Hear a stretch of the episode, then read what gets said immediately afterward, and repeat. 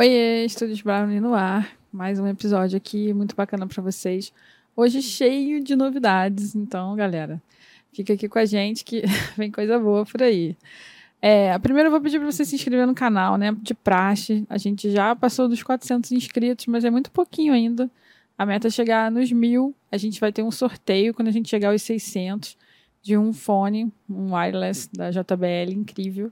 Então faz logo tua inscrição para garantir participar desse sorteio, hein? É, quero agradecer inicialmente ao nosso patrocinador, a querida Banlec, que desde o início topou esse projeto e apoia a gente aqui, que é nosso patrocinador desde o início. É uma plataforma incrível para você vender fotos com uma taxa super acessível de 9%. Você só paga se você vender, ou seja, você ainda tem uma oportunidade de colocar o seu portfólio lá. Está ajudando muita gente, muito fotógrafo que está começando ou que já tem bastante bagagem aí no mercado e que está fazendo bastante dinheiro. A gente já trouxe alguns exemplos aqui. Hoje estou com um embaixador da Vanlec aqui, Bezerra, Opa. que é quase sócio. Já pode pedir música no Fantástico, porque já é a terceira vez que ele vem aqui. Terceira vez. Isso. Duas vezes como entrevistado e hoje o nosso co-host aqui vai me ajudar na, na entrevista. Olha só, é, é, a primeira vez que tem um co-host convidado? Vez. Primeira Olha vez. só, tô, eu Tô estranhando. Eu, quando eu vi a outra vez também, tava estranhando alguma coisa. Era o espaço novo? Não. Era o espaço não, novo. Não, era a primeira vez que uma pessoa repetia. Isso, isso. Olha só. Tá vendo? Perfeito. Pioneiro, uma, pioneiro. Uma, fico tá. agradecido por essa oportunidade. eu que agradeço. Nossa convidada de hoje é a Cláudia Steiner, uma fotógrafa super jovem, incrível, que tem um trabalho lindo. Vocês vão poder acompanhar e segui-la aí no Instagram. A gente vai colocar o link aqui também. E ela trabalha com fotografia de moda em fotografia analógica, que é um tema que a gente ainda não tinha tratado aqui e que estou super curiosa e a gente tem várias perguntas para fazer. Cláudia, obrigada demais assim por aceitar o convite, de participar aqui, de falar um pouquinho com a gente, de contar a sua história. Agradecer também ao Bezerra que fez a ponte, né, que te indicou, não Opa. conhecia seu trabalho e super incrível, assim. Obrigada. Eu que agradeço. É, obrigada pela indicação, Ana. Obrigada por me receber. É, tá fantástico o canal, a iniciativa de vocês é incrível. Obrigada. É uma honra mesmo. Obrigada. Ai, estou emocionada, que eu tô com muita pergunta para fazer. Cláudia, conta pra gente um pouquinho como é que você começou na fotografia. Bom, vamos lá. É, eu sou gaúcha, eu nasci em Novo Hamburgo, é... E eu vim de uma família muito humilde. Então, desde cedo, eu trabalhei com em várias áreas assim para poder ajudar em casa. É... Em 2018, eu estava muito infeliz assim na minha vida. É... ainda não tinha decidido o que eu queria é, o que eu queria fazer, a, a profissão que eu queria seguir. E eu pensei, vou fazer um mochilão pelo Brasil. É, na época eu era vegana e eu gostava muito de cozinhar em casa, então para mim talvez a, a, culinária pudesse ser uma opção é, de profissão. E, e, nessa viagem a ideia era tentar me descobrir profissionalmente. Então eu vim para o Rio, seria meu primeiro destino, mas acabou que foi o ficou... único. Passou pelo foi Rio. Foi o único, foi o único. É, Apaixonou pela Apaixonei. Cidade. É, o Rio de Janeiro é encantador. E, e na época, um amigo meu que tem uma banda, ele é músico, é, ele viu que eu tava, tava tentando, né, ficar na cidade, acabei trabalhando em duas co cozinhas veganas. É, ele disse, Cláudio, tô precisando muito de alguém para trabalhar comigo, porque, pô, a gente nunca tem alguém para fotografar e filmar a banda, e nós precisamos muito dessa pessoa, eu acho que você pode ser essa pessoa. E ele tinha equipamentos fotográficos incríveis. Ele me ensinou o pouco que ele sabia, que já era muito. Já era analógico? Não, era digital. Ah, é que você filmava também, né? É, exatamente. Então, ele tinha esse equipamento digital maravilhoso, me ensinou tudo que ele sabia e eu comecei a trabalhar com a banda. O que foi incrível, assim, é... foi uma uma oportunidade assim que, que veio no momento certo, sabe? Porque eu nunca eu, eu tinha uma câmera em casa no Rio Grande do Sul, mas era só por hobby. E e quando eu recebi aquela oportunidade do meu amigo, assim, foi é, foi a ocasião e também algo que, que eu tinha dentro de mim que eu não sabia que eu tinha. Então eu, eu me apaixonei realmente pela fotografia, ainda mais do que pelo vídeo. E, e foi uma experiência muito boa com esse meu amigo, porque nós começamos com vários projetos. A gente fazia videoclipe para outras bandas, aí nós criamos um projeto de fotografia feminina, nós abrimos uma agência de marketing digital, nós tínhamos um Airbnb, enfim, eu estava realmente querendo muito ficar na cidade, estava disposta a, a aprender o que precisasse.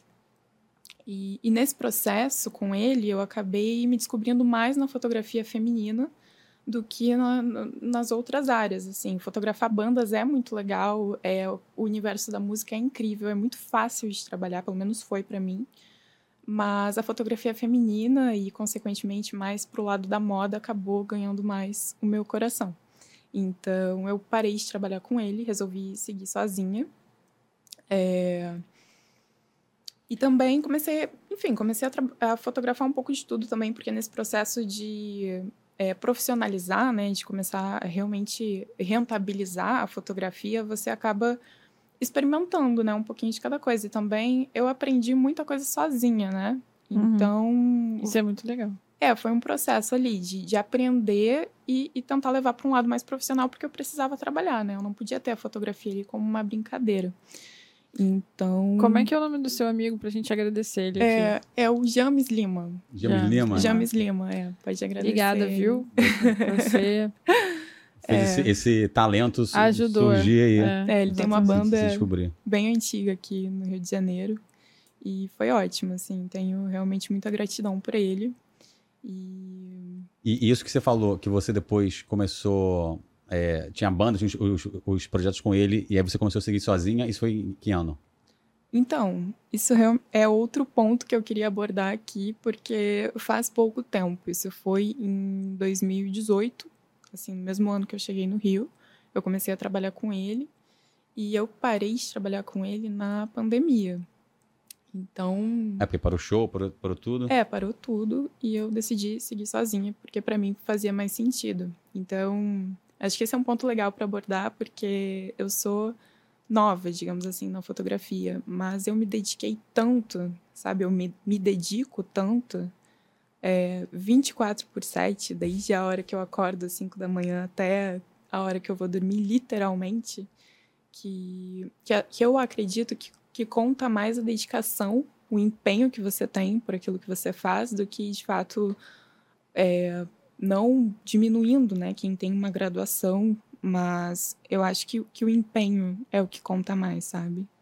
E não os Com anos certeza. que você passa numa faculdade. Claro que nem todas as profissões permitem que você seja Sim. autodidata, mas no caso da fotografia, eu acho que, que funcionou para mim, pelo menos. Sim.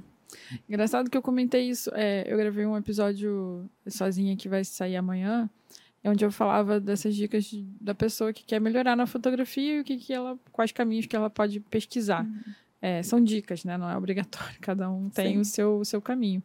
E eu justamente falava sobre isso. Existe uma, é, um estudo que diz que a gente precisa de pelo menos 10 mil horas para a gente ficar bom em alguma coisa, uhum. seja lá o uhum. que a gente queira fazer. Então não significa que eu precise de 10 anos para ser boa numa coisa, né? Eu posso diminuir esse tempo em anos se eu tiver uma dedicação maior em horas diária. Uhum. Então, foi basicamente o que, que você Exatamente. fez. Você diminuiu o tempo em anos, porém você se dedicou muito mais do que uma pessoa que é, faz aulas, digamos assim, façam aulas semanais numa faculdade, só naquele horário uhum. e que não pratica depois, né? É, exatamente. E, e, eu também senti que quando eu comecei a focar em moda, que foi especificamente em janeiro do ano passado, que eu comprei a minha primeira câmera analógica e resolvi fotografar somente em filme e moda, é, quando você estabelece um foco, tudo flui mais também. Porque quando você fica. Não sei se vocês já viram aquele gráfico que é são várias setas indo para direções diferentes e, e, são setas curtinhas. Aí tem uma seta indo para uma única direção e ela é mais longa. Então, funcionou muito para mim. Né? Essa é uma dica, inclusive, para os fotógrafos, que eu acho que tem esse período de experimentação para todo mundo. Mas é, é, muito importante que você logo encontre um foco, sabe? Que você não, não fique atirando para todos os lados, porque principalmente se você quer ganhar dinheiro na fotografia, né, é importante estabelecer uma área. Uhum.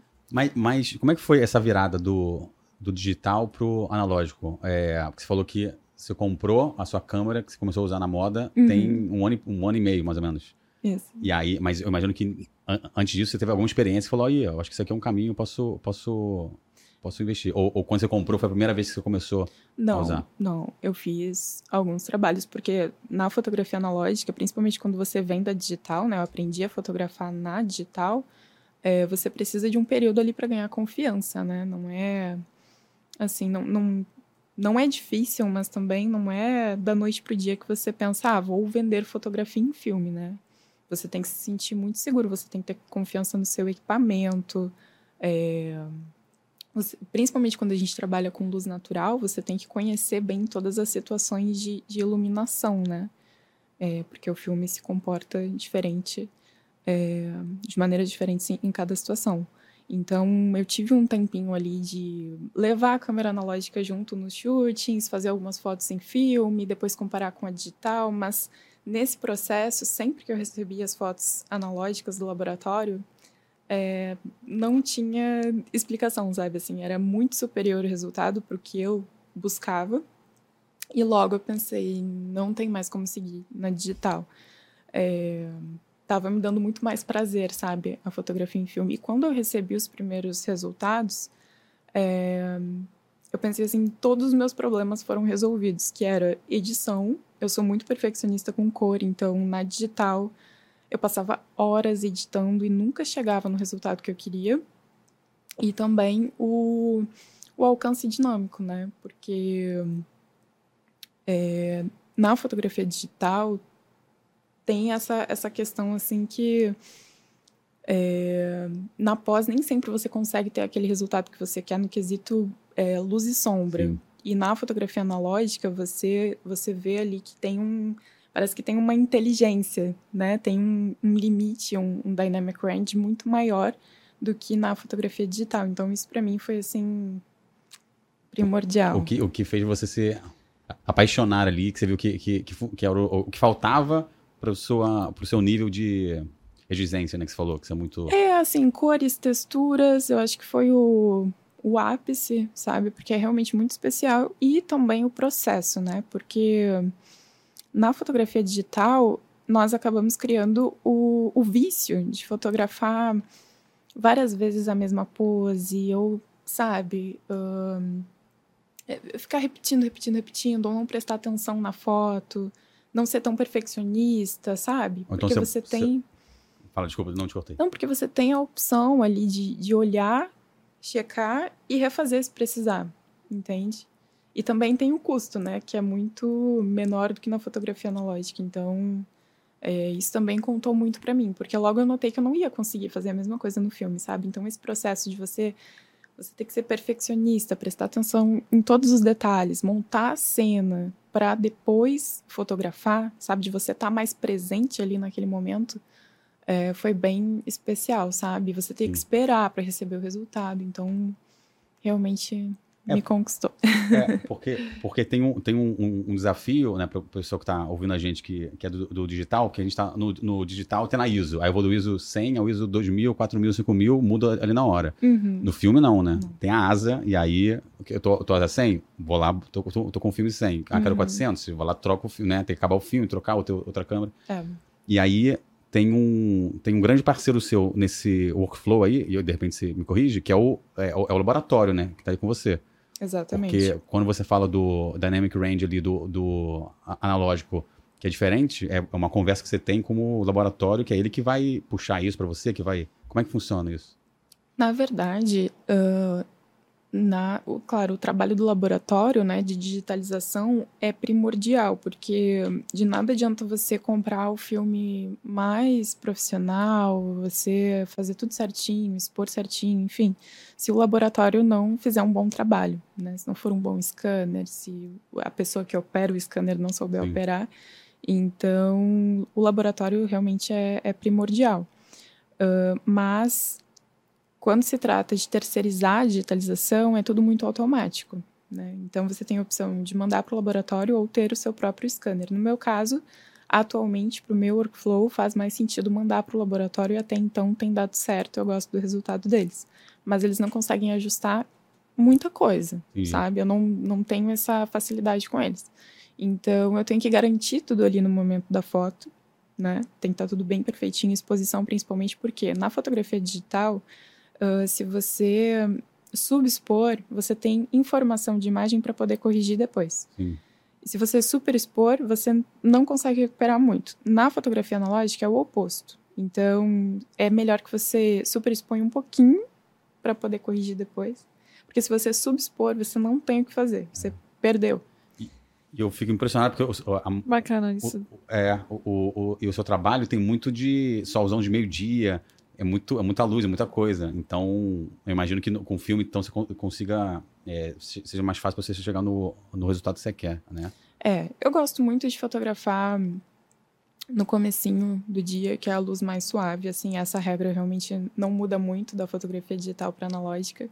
Mas fotografar externa realmente é como se você tivesse que domar aquela luz, né? Você tem que, principalmente no filme, porque tudo bem, você pode subexpor um pouquinho, é, superexpor um pouquinho, mas também não pode passar muito, né? Então tem que ser bem, bem certinho também. Por isso que você tem que estar muito presente, tem que prestar muita atenção, sabe? Além de capturar a cena, você tem que pensar ali naquela situação de luz realmente é, perfeita. Sim. Não. Achei bacana que você falou, tem algumas coisas que são parecidas. Uhum. É, então, o que, que é parecido, assim, que segue a mesma a mesma regra entre o digital e o analógico e o que, que, que você tem que prestar mais atenção que é, que é diferente, além desse ponto que você comentou agora?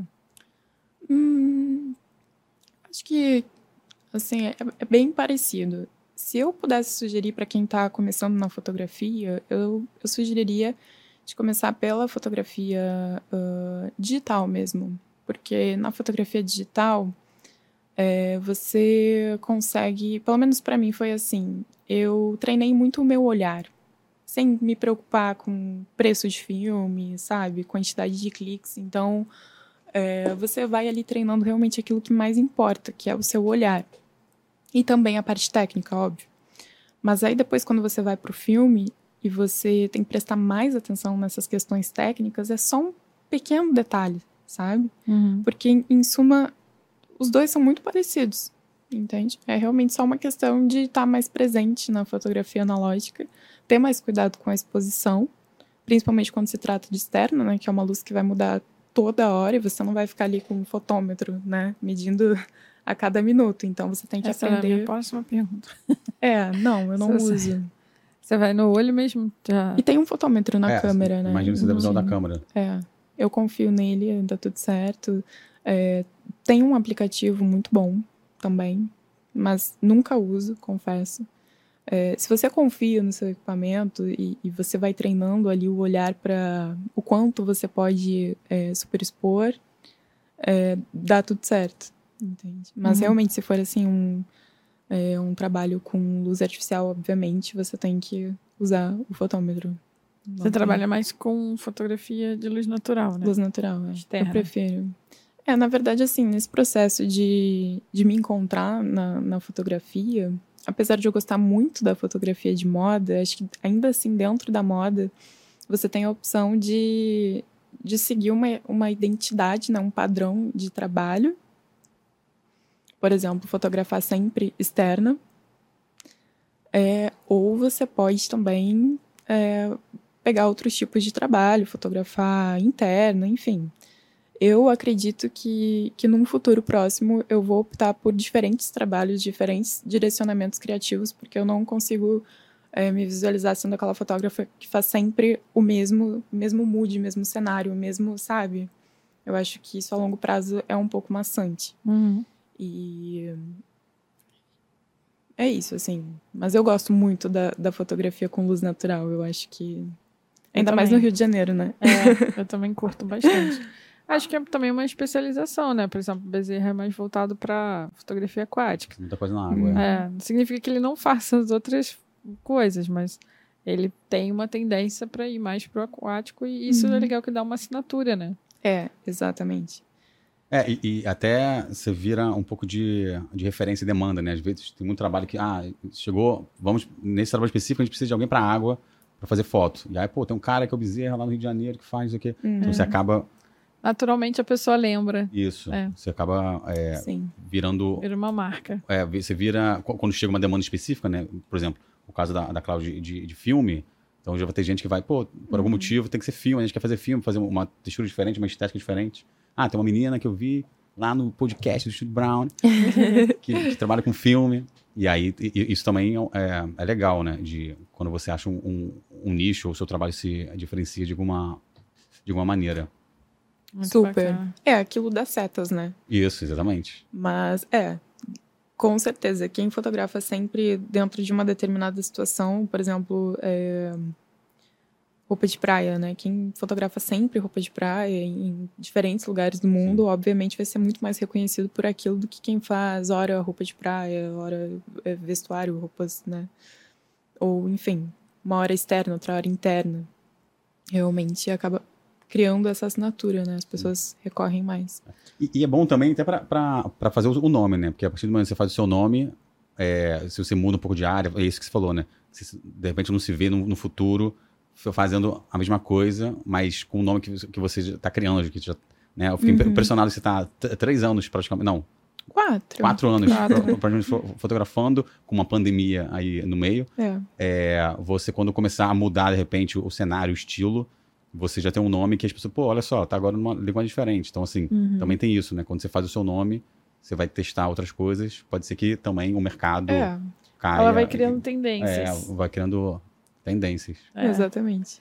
Que, aliás, você já tá numa tendência muito boa, né? Porque acho que não tem muita gente aqui no, no Rio de Janeiro, pelo menos, é, trabalhando com moda e fotografia analógica. Eu, não, eu, não- eu conheço um casal e, e você. É, realmente tem, tem poucas pessoas no Brasil, né? Uhum. É, é uma tendência que vem de fora, felizmente está voltando. É, muito na Austrália, Europa, Estados Unidos e agora Brasil. Abrindo a porta aí, Brasil. O, fa- fazer uma pergunta, posso? Pode, manda. Uma coisa é, que é muito curiosa no, no seu trabalho, é, primeiro que ele é, é incrível, se você não, ainda não entrou, pode dar um pause aqui, entrar no Instagram dela, que o link vai estar na, na descrição, né? Tá, Com- tá aqui. com certeza está aqui em um lugar. E é um trabalho muito, é muito fino, assim, é muito, é muito a qualidade estética, assim, é, é impressionante. É muito bonito. Obrigada. É muito bonito. E aí, eu, eu imagino que deve ter marcas que te procuram e por algum motivo não leem, não sabem, e aí vão descobrir que o, quando você vai mandar o orçamento, vai, explicar do seu trabalho, que é com filme, não sei se isso deve acontecer.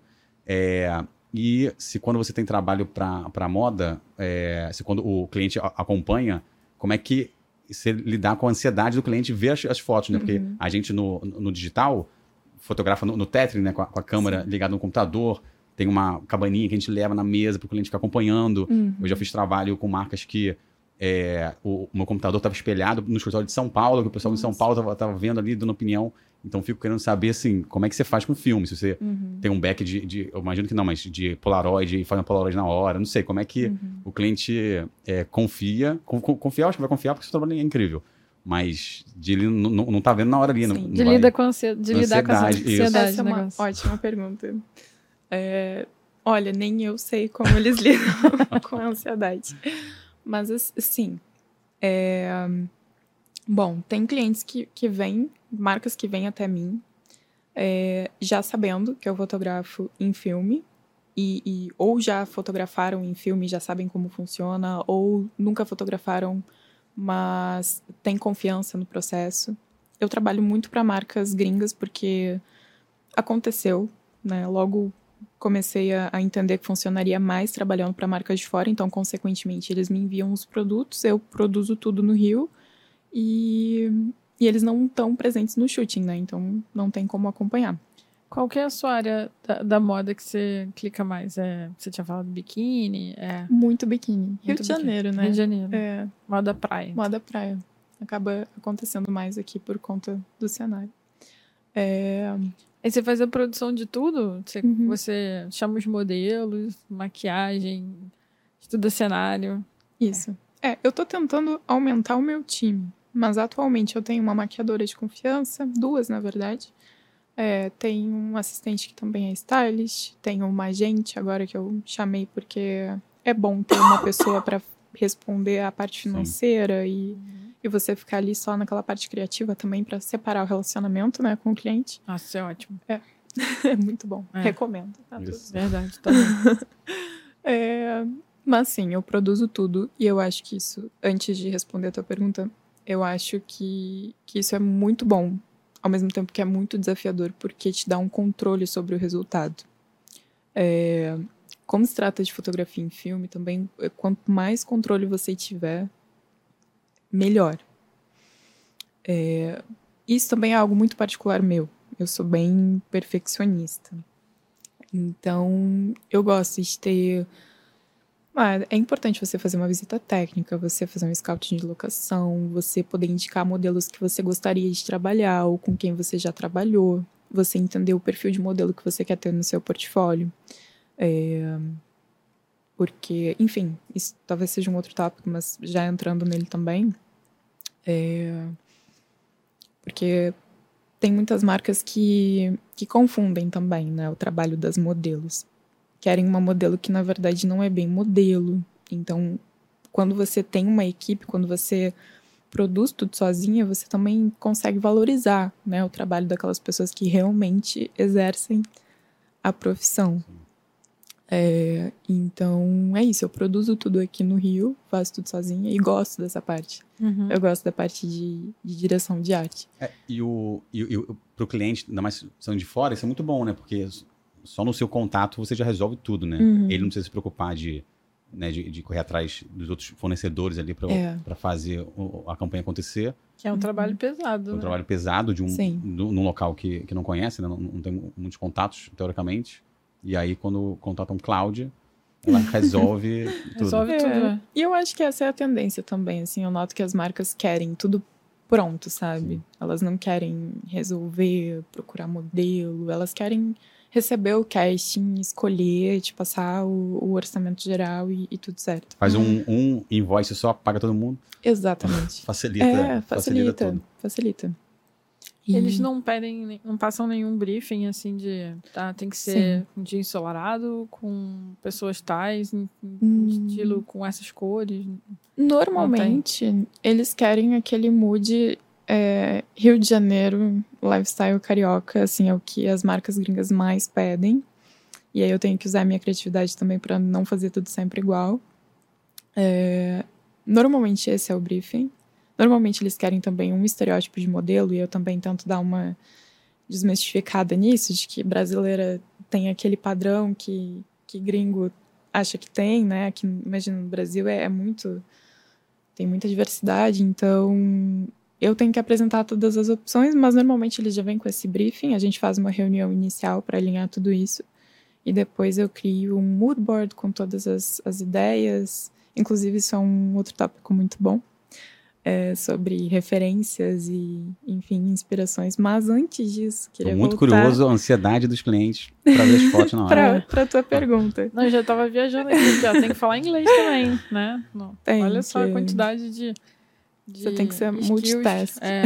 exatamente. Mas é, é legal. É, bom, sobre a ansiedade dos clientes. É, por eles estarem à distância, não, não tenho o que fazer, mas, ah, por exemplo, eu fiz Cia Marítima. Isso. E foi. E é uma marca que vinha há muitos anos fazendo tudo em digital. Então eu fiquei bem surpresa e bem feliz por eles confiarem no meu trabalho. É, Foi até, vou te cortar rapidinho. E Foi- são gringos? Não. Não, não. Eu fiz Companhia Marítima com Butterfly Shore, que é uma marca do Uhum. mesmo grupo. Era uma coleção de para kite, para surf também. E eu fiz essas fotos e até esse exemplo que eu dei, que eu tava fotografando com é, com tethering e com e espelhado no zoom pra galera ver, foi até a Companhia Ah. Marítima.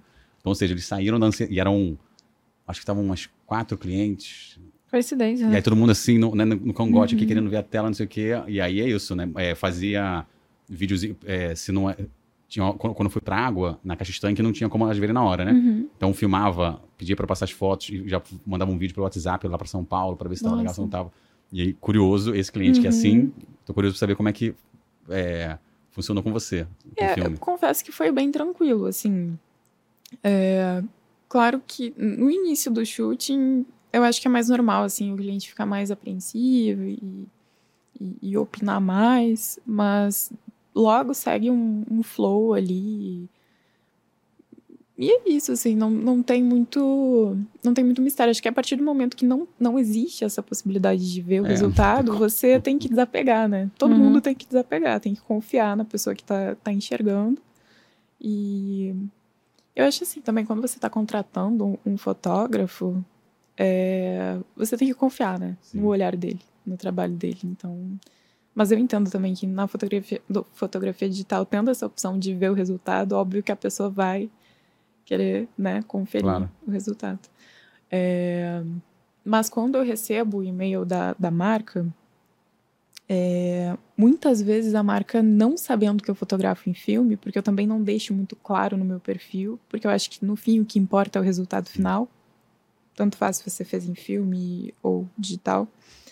É, e, e a marca pede. Esses dias eu recebi e-mail de uma marca colombiana e ela disse assim: é, Olha, eu quero 400 fotos e eu quero elas cruas porque eu quero editar e é isso. E eu acho que vai ser tudo muito fácil para você. É um shooting rapidinho de duas horas, são três produtos. Ela já me deu todo, todas as condições de trabalho. Aí eu expliquei que é, que o meu trabalho é diferente, expliquei todo o processo de fotografia analógica, porque mesmo que seja algo muito comum na vida de todo mundo, porque todo mundo em algum momento da vida, né, é, pessoas acho que com mais de 25 anos, Provavelmente. sim. É, 25, é, pode ser. é, pessoas com mais de 25 anos, em algum momento passaram por essa experiência, né, não de fotografar, mas de conhecer fotografado, é. a fotografia analógica. Então, eu explico, eu, eu relembro de como funciona. E aí a pessoa, ah, não, tudo bem. Não, perfeito, vamos lá, sabe? É só uma questão de você comunicar, explicar e tudo certo, sabe? Só tirar a dúvida do cliente. É, não, e, e uma coisa que você falou, né, que quando o cliente está com você no, no, no shooting e no início é meio complicado, depois flui. E eu acho que também, é, por você dominar isso, pela sua segurança também na hora, assim, vem É. que você sabe o que está fazendo, né, que Uhum. você deve pa- passar essa segurança ali do, do, do- do seu clique. É, eu acho que o cliente também deve dar uma, deve deve dar uma, uma, uma relaxada. E é muito interessante, estou viajando aqui, porque é só você que está vendo a foto, né? Assim, Uhum. só você que viu aquilo ali, só você que clicou Sim. só tá na tua cabeça assim, até você revelar e, e- e compartilhar. E, e isso é Acho que muito é. bom. É. É. uma sensação muito boa de você, porque uma coisa que me angustiava muito na fotografia digital era modelo, por exemplo. Desculpa, modelos todas até hoje, mas assim, posso ver como tá ficando? E aquilo ali não é o resultado final, porque Sim. você ainda vai transformar aquela É. foto e aí você fica. Não, eu não quero te mostrar, mas ao mesmo tempo, sabe, tá ali, por que que você não vai mostrar? Então é muito bom a fotografia analógica, porque você sabe que tá bom. Tem um controle. ali. E Você as sabe como é que que vai esperar. ficar no final, né? Sim. E é legal também que você pode fazer a sua edição sem ter nenhuma influência, né? Porque às vezes a pessoa olha e fala, ai, amei essa foto. Aí você fala, nossa, não era isso que eu queria Uhum. fazer. E eu vou ter que entregar essa foto que a É. pessoa gostou e não tem nada a ver com, com a sua linguagem. que Você Exatamente. entregar. Você falou que a, que a cliente pediu umas 400 fotos. Nesses trabalhos, você entrega esse número de fotos também? Se pagarem, eu entrego. Mas assim, é, Ótimo. eu nem fotografo tudo isso, sabe? Não, não tem necessidade. Ah, porque a marca também não usa 400 fotos. Sim.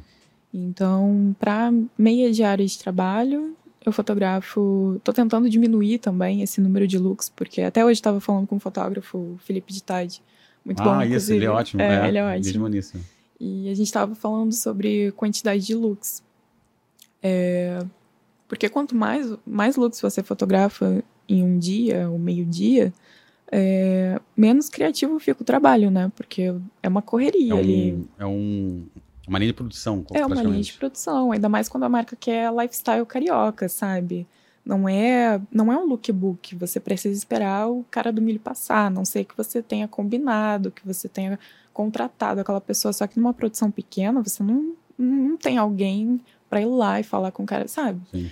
Então você tem que contar com o acaso, com, a, com o que está acontecendo naquele dia. Então, quanto menos looks, melhor. Então eu estou tentando diminuir isso aos poucos também, porque é um trabalho de conscientização das marcas, principalmente marcas que não são muito grandes, querem aproveitar né, o investimento. Então, eles querem fotografar ali o máximo possível. Então, você tem que explicar, você tem que doutrinar, né, Sim. o cliente.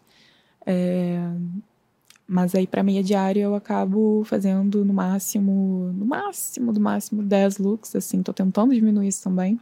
E aí são, são, são quantos rolos de, de filme? Eu sempre fotografo o dobro do que eu tenho que entregar. Então, assim, se eu vou fotografar é, 8, 10 looks, eu vou entregar 50 fotos e eu vou fotografar 100. Se eu tiver, com certeza, eu vou ter mais de 50 fotos boas, né? Eu entrego o restante também, Entendi. né? Entre 50 e 100. Mas sempre sai, obviamente, apesar de você prestar muita atenção. Vai ter um olho fechado, vai ter, enfim, vai ter algo que você não vai querer corrigir no Photoshop, sabe? Então, é isso. Tem uma margem ali de erro, né, que eu calculo. Essa era a minha próxima pergunta. Quando você recebe o material do laboratório, você ainda leva para algum software para fazer algum ajuste? Sim. É, eu recebo o material do laboratório. É, eu uso muito o Lightroom para categorizar tudo. E depois os ajustes eu faço no Photoshop, porque apesar de, de já vir tudo muito bom, tudo assim, muito no lugar certo, sempre tem algum ajustezinho de cor. ah, Ah, se o produto é um rosa vibrante, você tem que corrigir, porque o filme ele dá uma leve desaturada, o que eu uso, né, pelo menos. É, dá uma leve desaturada nas cores. ahn. Ah, tem que ajustar um pouquinho ali. Às vezes o preto fica meio lavado, você quer mais contraste. Ou tem um, por exemplo, vai fotografar em Ipanema, tem muito pombo para remover na praia. Sempre tem. Ou se é marítimo, por exemplo, eles trabalham com uma foto bem clean. Então tem que remover bastante informação da paisagem, sabe? Então aí é um trabalho um pouco mais demorado, mas também é uma parte que eu entrego, né? Alguns fotógrafos terceirizam, dependendo também do, do tamanho do trabalho, mas eu sempre faço esses ajustes no Photoshop. Aí tem ajuste de pele também. É, de pele, exatamente. E você, o laboratório, ele te entrega as fotos o quê? Em TIFF? Em TIFF, aham. Entendi. Escaneia, entrega em TIFF. E você guarda, você faz o, o- você guarda os, os negativos? Eu Você tem uma, guardo. pa- uma pastinha em casa com os negativos? Então, uma pastinha, nossa. Agora, agora eu fui impactada porque eu lembrei de como tá o meu armário. Eu tenho que arrumar o meu arquivo. São muito negativos. É, eu guardo todos. Mas, assim, algo muito importante para quem está fotografando em filme. Eu descobri recentemente, porque é sempre uma descoberta, né? Sempre tem o que aprender. Que a- aquilo que você digitalizou hoje não vai ser. O negativo, ele perde é, qualidade, né? Ele perde, perde informação. Então, daqui Ah, um ano sabia. não vai ter o mesmo resultado. Então, assim, não é porque você está guardando o negativo que você tá, tá safe. Você precisa fazer um backup digital também. Eu faço, mas assim, você tem que tratar aquele backup com o mesmo carinho, Sim. como se fosse só uma versão digital. Entende? Então tem. O teu negativo é legal, assim, mas acho que não por muitos anos, né? Já que perde informação, então. Eu ia perguntar se tinha alguma é, uma coisa mais específica para guardar, se, se você vai mofar, se... uhum. Porque aqui no Rio é muito úmido, né? É muito úmido. Quais, quais seriam os cuidados para guardar isso? Se, se, se pode botar juntinho, se não vai colar, se tem algum... É, eu compro aquelas folhas. eu esqueci o nome da marca. É de, é de plástico, mas não é o mais indicado. Só que agora não vendem mais aqueles arquivos de papel, Sim. que era o melhor, né? Ah, então eu coloco nesse de plástico mesmo. Agora também tô guardando, que foi recomendação do laboratório, em, em caixinha de papelão, porque eu também cortava os negativos.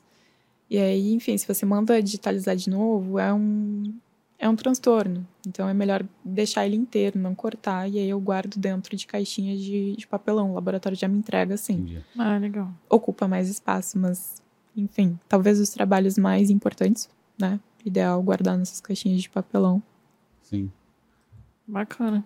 Tem um. Muita coisa diferente, né? É, muita coisa diferente. Não, então, aí, falando de filme, posso fazer uma pergunta? Pode. Falando de filme, você abriu uma caixinha de perguntas. Eu não sei se. Não, eu acho que você compartilhou uma coisa que você passou. Porque geralmente você importa os seus filmes, né? Ou, ou você pede pra alguém trazer pra você, que vem de fora, que eu acho que é, é- é mais em conta, né? É mais Uhum. barato.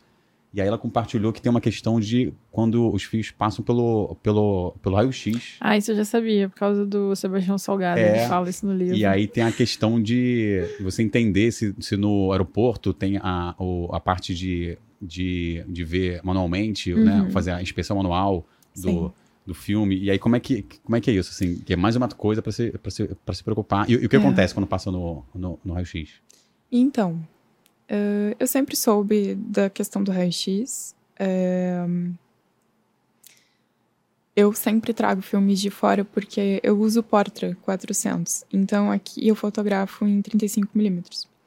Eh, então, aqui no Brasil, um rolo de Portra tá entre 180 e 200 reais. E lá fora eu consigo por menos de 100 reais. Então, eu tô sempre procurando pessoas que possam trazer para mim. Eh, e no aeroporto, o ideal é que ou você tenha uma bag anti-raio-x ou que você peça inspeção manual. É sempre melhor a inspeção manual. Porém, em alguns locais, eles não inspecionam manualmente filmes abaixo de ISO 800. E eu uso 400. Então, já aconteceu comigo em Porto Alegre, por exemplo. Eles se negam e não fazem, e não, não inspecionam manualmente, e, e é isso, e tem que passar pelo raio-x. Mas, ah, se você for pesquisar na internet, ah, tem casos, assim, tem testes que eles já fizeram com ISO 400, por exemplo, de passar várias vezes no raio-x e não acontecer nada. Porém, recentemente, uma pessoa trouxe para mim de Amsterdã. E eu usei 15 rolos. é, e todas as fotos ficaram subexpostas porque os, os filmes estavam velados. né? Eles passaram por um raio-x que, na verdade, é uma, é, é uma tomografia que alguns aeroportos no mundo estão usando, que se chama CT scan. Então, ele é muito, muito, muito forte e ele realmente destrói. Não adianta nem usar aquela bag anti-raio-x, porque não vai funcionar. Então, nesse caso, a pessoa que trouxe estava com muitas malas, estava com uma bebê e acabou não conseguindo pedir a inspeção manual, porque não, não, não dava ali no momento. Mas a minha sugestão para todos os fotógrafos que trabalham com filme é sempre pedir a inspeção manual, seja com CT scan ou outro raio-x, porque não custa perguntar. Se for o CT scan e você tiver que passar seus filmes, você vai perder tudo, não tem o que fazer. Então, é isso, assim, é uma, é uma questão, né? Porque quando a Kodak importa, por exemplo, para o Brasil, eles é, mandam nos containers e os containers têm um mega aviso de que não pode passar por raio-x, é outro, outro processo, né? Mas- Talvez venha por navio também. né? É por navio.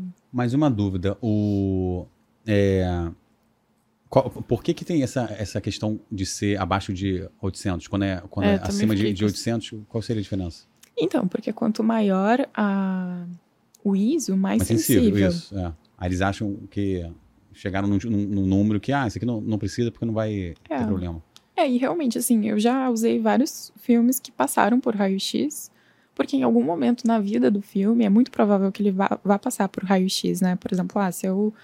Uh, Kodak importou para São Paulo e eu comprei de São Paulo, talvez nesse percurso Rio, é, São Paulo-Rio passe por algum raio-x, né? Ali no, no processo dos Correios.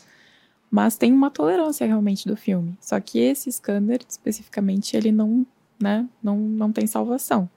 É, provavelmente eles fizeram vários testes e chegaram à conclusão de que abaixo de ISO 800 não tem problema. Mas, né, o ideal seria que todos os filmes Sim. fossem inspecionados manualmente. O Sebastião Salgado fala isso no livro dele, né? No Sal da Terra, que ele, ele migrou para o digital por causa desse problema que ele Ah, Ele fala que ele mudou porque ele tinha esse problema para viajar, é, porque ele tinha que carregar milhões de rolos e era um processo muito complexo assim para passar pelos aeroportos para explicar, para fazer a vistoria. E ele sempre perdia um filme nessa brincadeira, porque alguns lugares não aceitavam Uhum. e tal. Então, o que, que ele fez? Ele passou para digital, que aí ele não tinha também que ficar carregando malas de, de rolo. Uhum. E só que ele faz um, ele faz o processo inverso. Ele clica no digital e aí quando ele finaliza o trabalho, aquelas fotos que ele for apresentar, ele transforma em, em analógico de novo e armazena o analógico. Então ele tem os dois processos. Não, não entendi. Ele, ele fotografa em digital e aí as, melhor, as melhores cenas ele faz em filme, é isso? É, acho que, que vão para o trabalho mesmo, que vão para o livro, para o que ele estiver trabalhando naquele momento.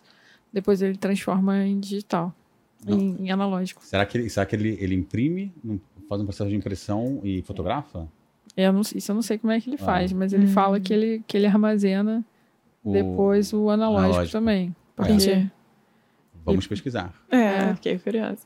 E aí, só, só pra gente. É, na sua dica, então, é peça inspeção manual e, na verdade, vai sempre na bagagem de mão, né? Nunca, nunca na bagagem despachada. Porque, É. aí, porque aí você não tem controle, você não tem como pedir pra. É. Leva na bagagem de mão, compra a bag anti-raio-x, de qualquer maneira pede a inspeção manual, pergunta no aeroporto se eles usam o, o CT scan. Se usar, realmente, olha, chora.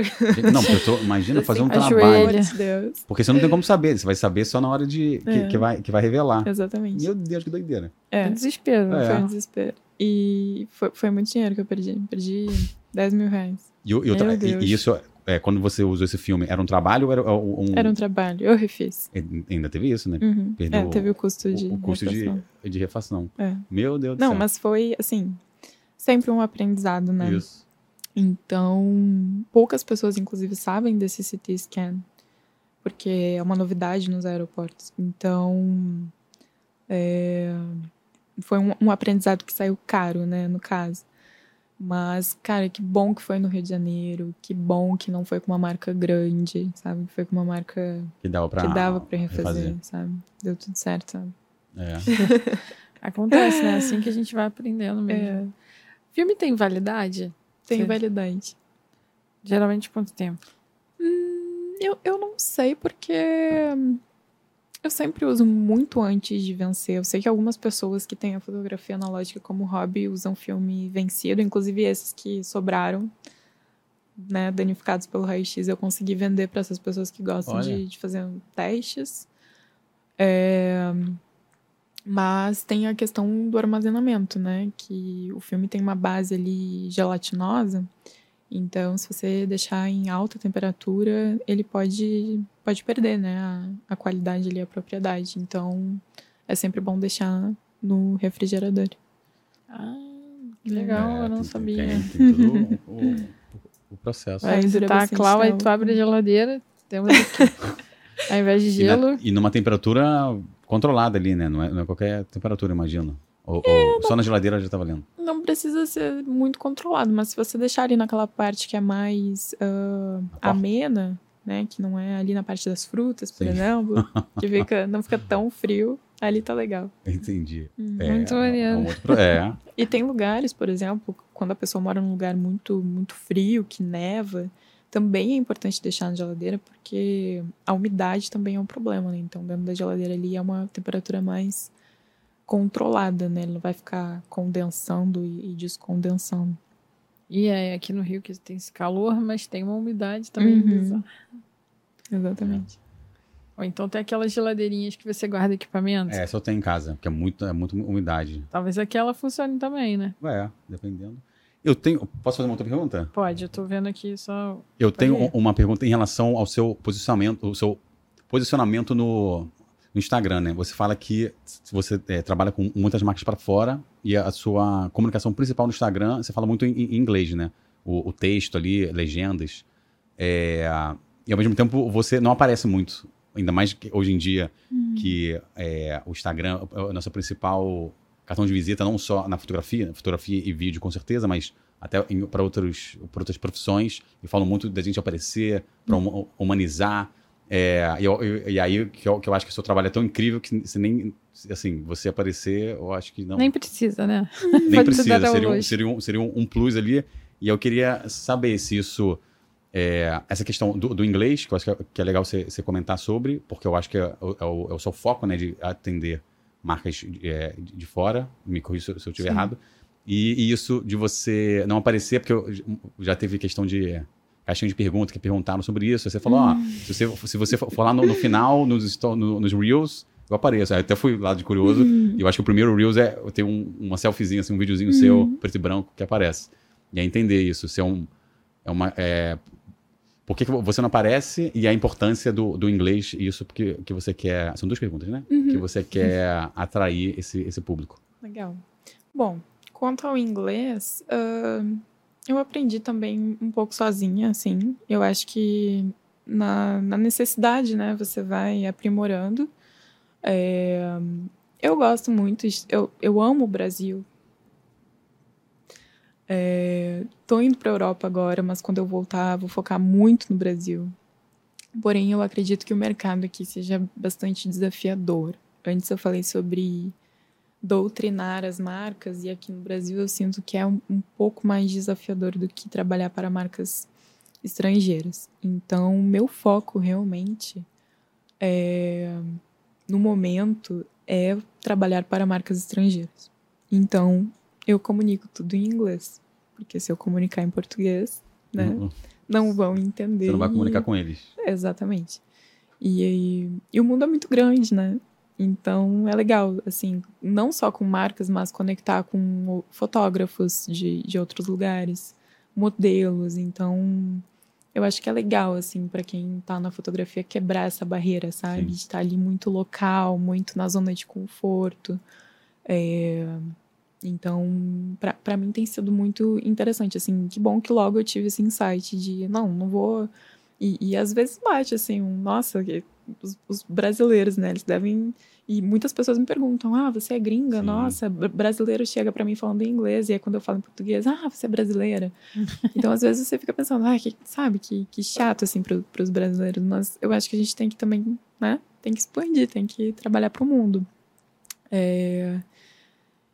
E, E e você- é isso, assim, sobre o inglês. Aliás, seria uma ótima oportunidade de falar. Se você não fala inglês, o Cambly não tem um- uma plataforma de, de ensino? Tem, Entre lá. Eles, eles podiam me patrocinar, já pedi, mas eles Já ainda podia não puxar aqui, retorno. ó, pra é, falar do, do, do Cambly.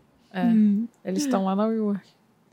É, e a outra pergunta, então, é, eu costumava ser bem vaidosa antes de trabalhar com fotografia, assim, meu Instagram era muito eu.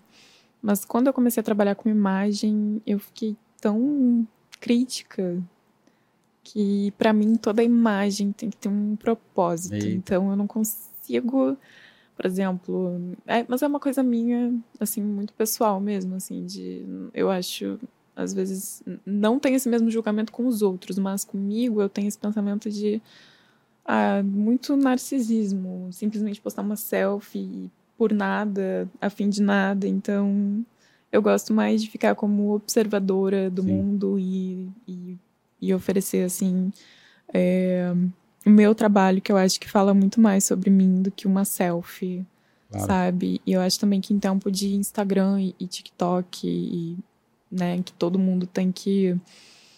Tem que não, mas assim, se coloca nesse lugar de, de precisar produzir conteúdo e, sabe? Mostrar bastidor. Porque nem isso, nem isso Bastidor. aparece no, no seu Instagram. Às vezes eu posto, mas. Mas com você aparecendo? eu- eu- Eu é? até tenho alguma coisinha ali, mas normalmente não dá tempo, né? O, né meu assistente está ocupado e eu acabo não postando, é, não, não gravando e, e não postando. Mas ahn, eu, eu fico feliz, assim, eu fico satisfeita com o fato de que as pessoas vêm até mim pelo meu trabalho e não, é, assim, não pela minha imagem, sabe? Sim. Eu acho que isso é muito bom. Porque hoje, enfim, algumas pessoas não, não acho que seja errado, mas ahn, algumas pessoas precisam. Não precisam, mas acabam indo para um lado de. Para alimentar ali o algoritmo do Instagram, acabam se mostrando muito, né? Ah, Uhum. tem que fazer vídeo falando, tem. Enfim. E para mim, assim, isso nunca foi uma opção. Eu pensei, se é para crescer, eu tenho que crescer pelo meu trabalho, não me mostrando ou fa- fazendo coisas que eu não queira fazer, sabe?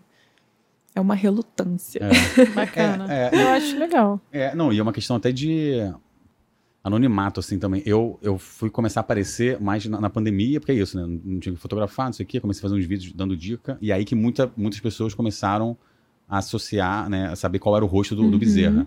E aí foi aí que eu comecei, as pessoas, né, é, aqui do Rio, e eu, quando eu vou para outras cidades, me, me reconhecer. Aí eu dou oportunidade, quando você aparece, você dá oportunidade para as pessoas te reconhecerem, né? Sim. E aí você, Cláudia, ali é, é, Você vai ali, Ipanema, quando você está trabalhando, deve ter gente que conhece o, o seu trabalho, mas não te conhece É. fisicamente. Exatamente. Esses dias eu tava fotografando em Ipanema e passou uma pessoa e reconheceu a modelo e disse: Nossa, eu sou muito fã dessa modelo. E daí meu assistente falou: Ah, sim. Daí ele perguntou: Ai, quem é a fotógrafa? Aí a Clau: Ah, Clau, eu sou muito fã dela. Então a pessoa não me reconheceu, mas aí, né? Sim. É, Inclusive, a foto que você usa no seu WhatsApp é uma foto é, que você clicou alguém Uhum. ou, ou é você ali? Não, eu cliquei. a Ah, tá. A foto do perfil do Instagram é um- são cocos. Não é? Não, do WhatsApp é uma modelo. É, não, É uma modelo com, com coco. Isso, não, mas o seu perfil do Instagram é um, é um- é são, é um- são os cocos também, São não os são? cocos. Eu amo Isso. cocos. É, então. e aí é isso. Você não, você não- de repente passa e vejo um coqueiro. Será que esse coqueiro que é Clau? É, fica, fica a dúvida. Fica a dúvida. Né? É mistério. É. Hum, Muito legal. Eu peguei, a gente bateu um papo antes, né, pelo, Perfeito. pelo WhatsApp. E eu sempre faço uma pauta, como você sabe, que você já veio aqui três vezes. Terceira vez. Eu É, até anotei umas coisinhas aqui. a gente, e, e aí eu falei pra Cláudia que ela poderia sugerir o, o tema também, que isso fica aberto. Ou, ou eu monto, ou a Sim. pessoa pode sugerir. E ela colocou, eu tô com a colinha aqui de algumas coisas pra gente. E é incrível, né? Você tá no seu iPhone e ela tá no caderno dela com um lápis, um grafite 05, 05 ou 07? 09. 09, olha. Analógica. Pô, tudo a ver, né? É, então. Faz sentido. Exatamente. É, e aí você tinha colocado aqui, Cláudio, fotografia para moda e por que não fotografia para pessoa física? Uhum. Você faz esse tipo de trabalho para pessoa física também? Então, ah, eu fiz alguns trabalhos antes de migrar para fotografia analógica. Ah, eu fiz alguns trabalhos para pessoa física, mas eu cheguei à conclusão de que não é para mim, porque a fotografia para pessoa física, o que é, né, a fotografia para pessoa física, explicando. É, ah, fazer retrato pessoal, fazer retrato, por exemplo, para casal, para gestante. Eu acho lindo quem faz. É, acho maravilhoso, mas eu não consigo fazer porque envolve muito sentimento, muita expectativa. Você tá lidando com uma pessoa que não é uma modelo profissional, não que as modelos profissionais não tenham inseguranças, mas como elas estão ali para vender um produto, elas vão colocar essa missão acima de tudo, assim como o fotógrafo. E a pessoa que não é modelo profissional, ela tá com expectativas muito assim, vem lá do dedinho do pé, sabe? E é uma carga emocional muito forte, é uma responsabilidade muito grande. Então, nessas poucas vezes que eu tive essa experiência, eu notei que, que era outro, outro envolvimento, né? Outro é, workflow. Então, eu descartei isso, assim, bem no início. Eu pensei, não, não vai dar certo, não é para mim. Eu prefiro vender é, eu prefiro me apegar ao perfeccionismo, sabe? Eu prefiro que, que, que seja uma modelo profissional e que, que eu tenha que pensar ali no, na, na perfeição daquela peça que está sendo vendida e daquele momento e eu não tenho, não quero lidar com bagagem emocional nenhuma, sabe? Eu quero só a responsabilidade Cláudia e, e cliente que quer vender a sua Uhum. marca, sabe? Não que isso seja mais fácil ou, ou mais difícil, mas eu acho que você tem que escolher os seus problemas.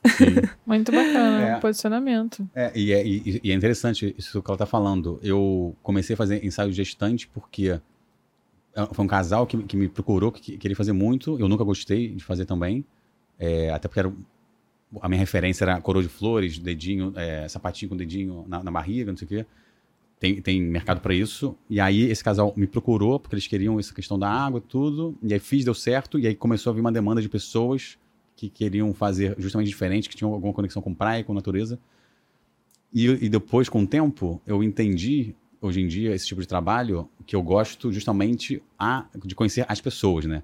Então, é isso da, do- da, da conexão, do sentimento ali. Então, não só do, do resultado das fotos, porque a modelo, é, ela, ela praticamente posa ali pra gente, a gente faz só, meio que documenta aquilo que está acontecendo. É óbvio que você faz um direcionamento de acordo com, com, com o cliente.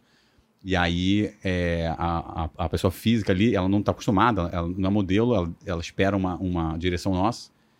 E, e, eu, e para mim ficou fácil, é tudo muita conversa, assim. Eu tô na, na praia com o cliente, converso, pergunto da vida, quero saber das histórias, vira um- uma manhã na praia entre amigos. E eu descobri que, assim, o que eu gosto ali são as pessoas, e a fotografia é só um meio para conversar, entender sobre elas. Legal. Então, eu acho que é bem isso, né? Você gosta da parte burocrática ali. Não, eu acho que burocrático pode ser até um termo ou não. Mas no, no negócio mais... É, da empresa mesmo, né? Tem, tem, um, tem um cronograma para seguir, tem um brief certinho, tem a parte estética toda. E, e na pessoa física, é, no meu caso, é muito do- disso. É muito mais hu- humano Uhum. eu sentar ali e Às vezes tipo, tem, tem, tem gente que chora nas Sim. conversas, assim. é, e é isso, né? São, são pessoas. E ali, no seu caso, são, são marcas, Uhum. né? É outro. É outro. Não sei se estou viajando aqui, mas. Outro... Não, Não, tá é. super É. certo. É outro tipo de envolvimento. É, bacana é porque não, não tem resposta certa, né? E por isso que é tão importante quando a pessoa está estudando fotografia, lá no início ela pensar por que, que ela fotografa, porque Uhum. a resposta, esse porquê é diferente para cada um. Exatamente. Então, o Bezerra fotografa por conexões, tem gente que fotografa por ideais, tem gente que Uhum. fotografa por é, política, né? Sim. para defender uma ideia e trabalhar com imagem, passar uma mensagem de alguma crítica que ele queira fazer. É, tem gente que prefere produto. Eu tenho um amigo que é, que é maravilhoso, ele fotografa produto e ele fala: Eu sou tímido, eu gosto de, de trabalhar o produto, de Uhum. trabalhar a marca, de trabalhar com comida ou com Ah, de fazer o estilo mesmo. de fazer o Sim. estilo mesmo, Aham. assim, ele não tem. Ele não, ele não é que ele não gosta de pessoas, mas ele não se sente confortável Sim. com, com muita gente em cima dele, assim, ele quer Uhum. pensar a luz e, e É criar. um trabalho mais solitário, né? É, ele, ele curte mais o, o, o lado solitário. Então, Sim. Não tem certo e errado, né? Isso é bacana. Quanto mais cedo a gente reconhecer isso, mais rápido a gente evolui, porque a gente Exatamente. consegue, como você disse, seguir aquela setinha. É, o que o Bezerra faz, por exemplo, é uma vocação, né? Você tem que ter ali. é, não é algo que você vai conseguir forçar de ter esse relacionamento com as pessoas. Você tem que realmente ter uma vocação. Porque nessas poucas experiências que eu tive com pessoa física, que eu chamo, é, você. É, é quase como uma, uma sessão, né? Uma terapia. Isso. A pessoa tem, tem uma troca ali muito íntima e você tem que estar aberto. Senão a pessoa vai sentir que você não está aberto, você não vai conseguir extrair o melhor daquela pessoa. Então, realmente tem que ter parabéns. Parabéns, Parabéns. É, pra, pra gente aí, cada um com o seu. Hum, é. É, Funciona talvez o seu lado seja mais a criatividade, né? Eu acho que o meu É. lado, pensando assim bem friamente, não que não tenha esse, um, um mínimo ali de envolvimento, porque afinal são seres humanos e Isso, você tem que exatamente. ter também, né, em- empatia e, e tem uma troca ali também, senão não funciona, sabe? Se você tratar. Já, já houve trabalhos que é, a modelo era um pouquinho mais fechada, assim, tudo bem também. É, mas chegou, fez o trabalho, não teve nada, sabe, nenhum envolvimento e o, o resultado com certeza fica um pouco diferente, sabe? Do, do que quando você tem ali um, um mínimo de entrosamento e, sabe, e, e cocriação. Isso para mim é um ponto muito importante. Até legal a gente falar aqui que é, tem uma grande diferença entre uma modelo que que tá ali simplesmente cumprindo o papel dela e aquela modelo que acordou, pensou no conceito da, da campanha, incorporou o personagem e tá ali para co-criar. Sim. Porque essas pessoas se destacam muito, sabe? É muito bom, assim, para mim o combo perfeito é a marca que, que tá confiando ali no meu olhar, que, tá, que me deu uma, uma certa liberdade criativa, um dia de sol, uma equipe ali que eu confie, é, produtos legais, assim, na real sempre fotografo marcas que eu, que eu usaria.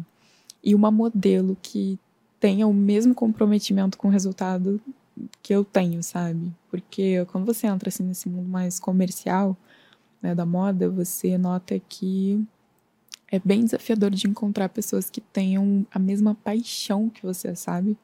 Porque a fotografia analógica é tão desafiadora por, por tudo que envolve essa questão, por exemplo, do raio-x, de importar filmes, de- sabe? E quando você está começando, você tem que se estabelecer no mercado, é, não é fácil, sabe? Não, não é, assim, não, não cai do céu, você tem que ralar muito. Então, o, o que você espera das pessoas é a, a mesma dedicação, sabe? A mesma paixão pelo resultado final.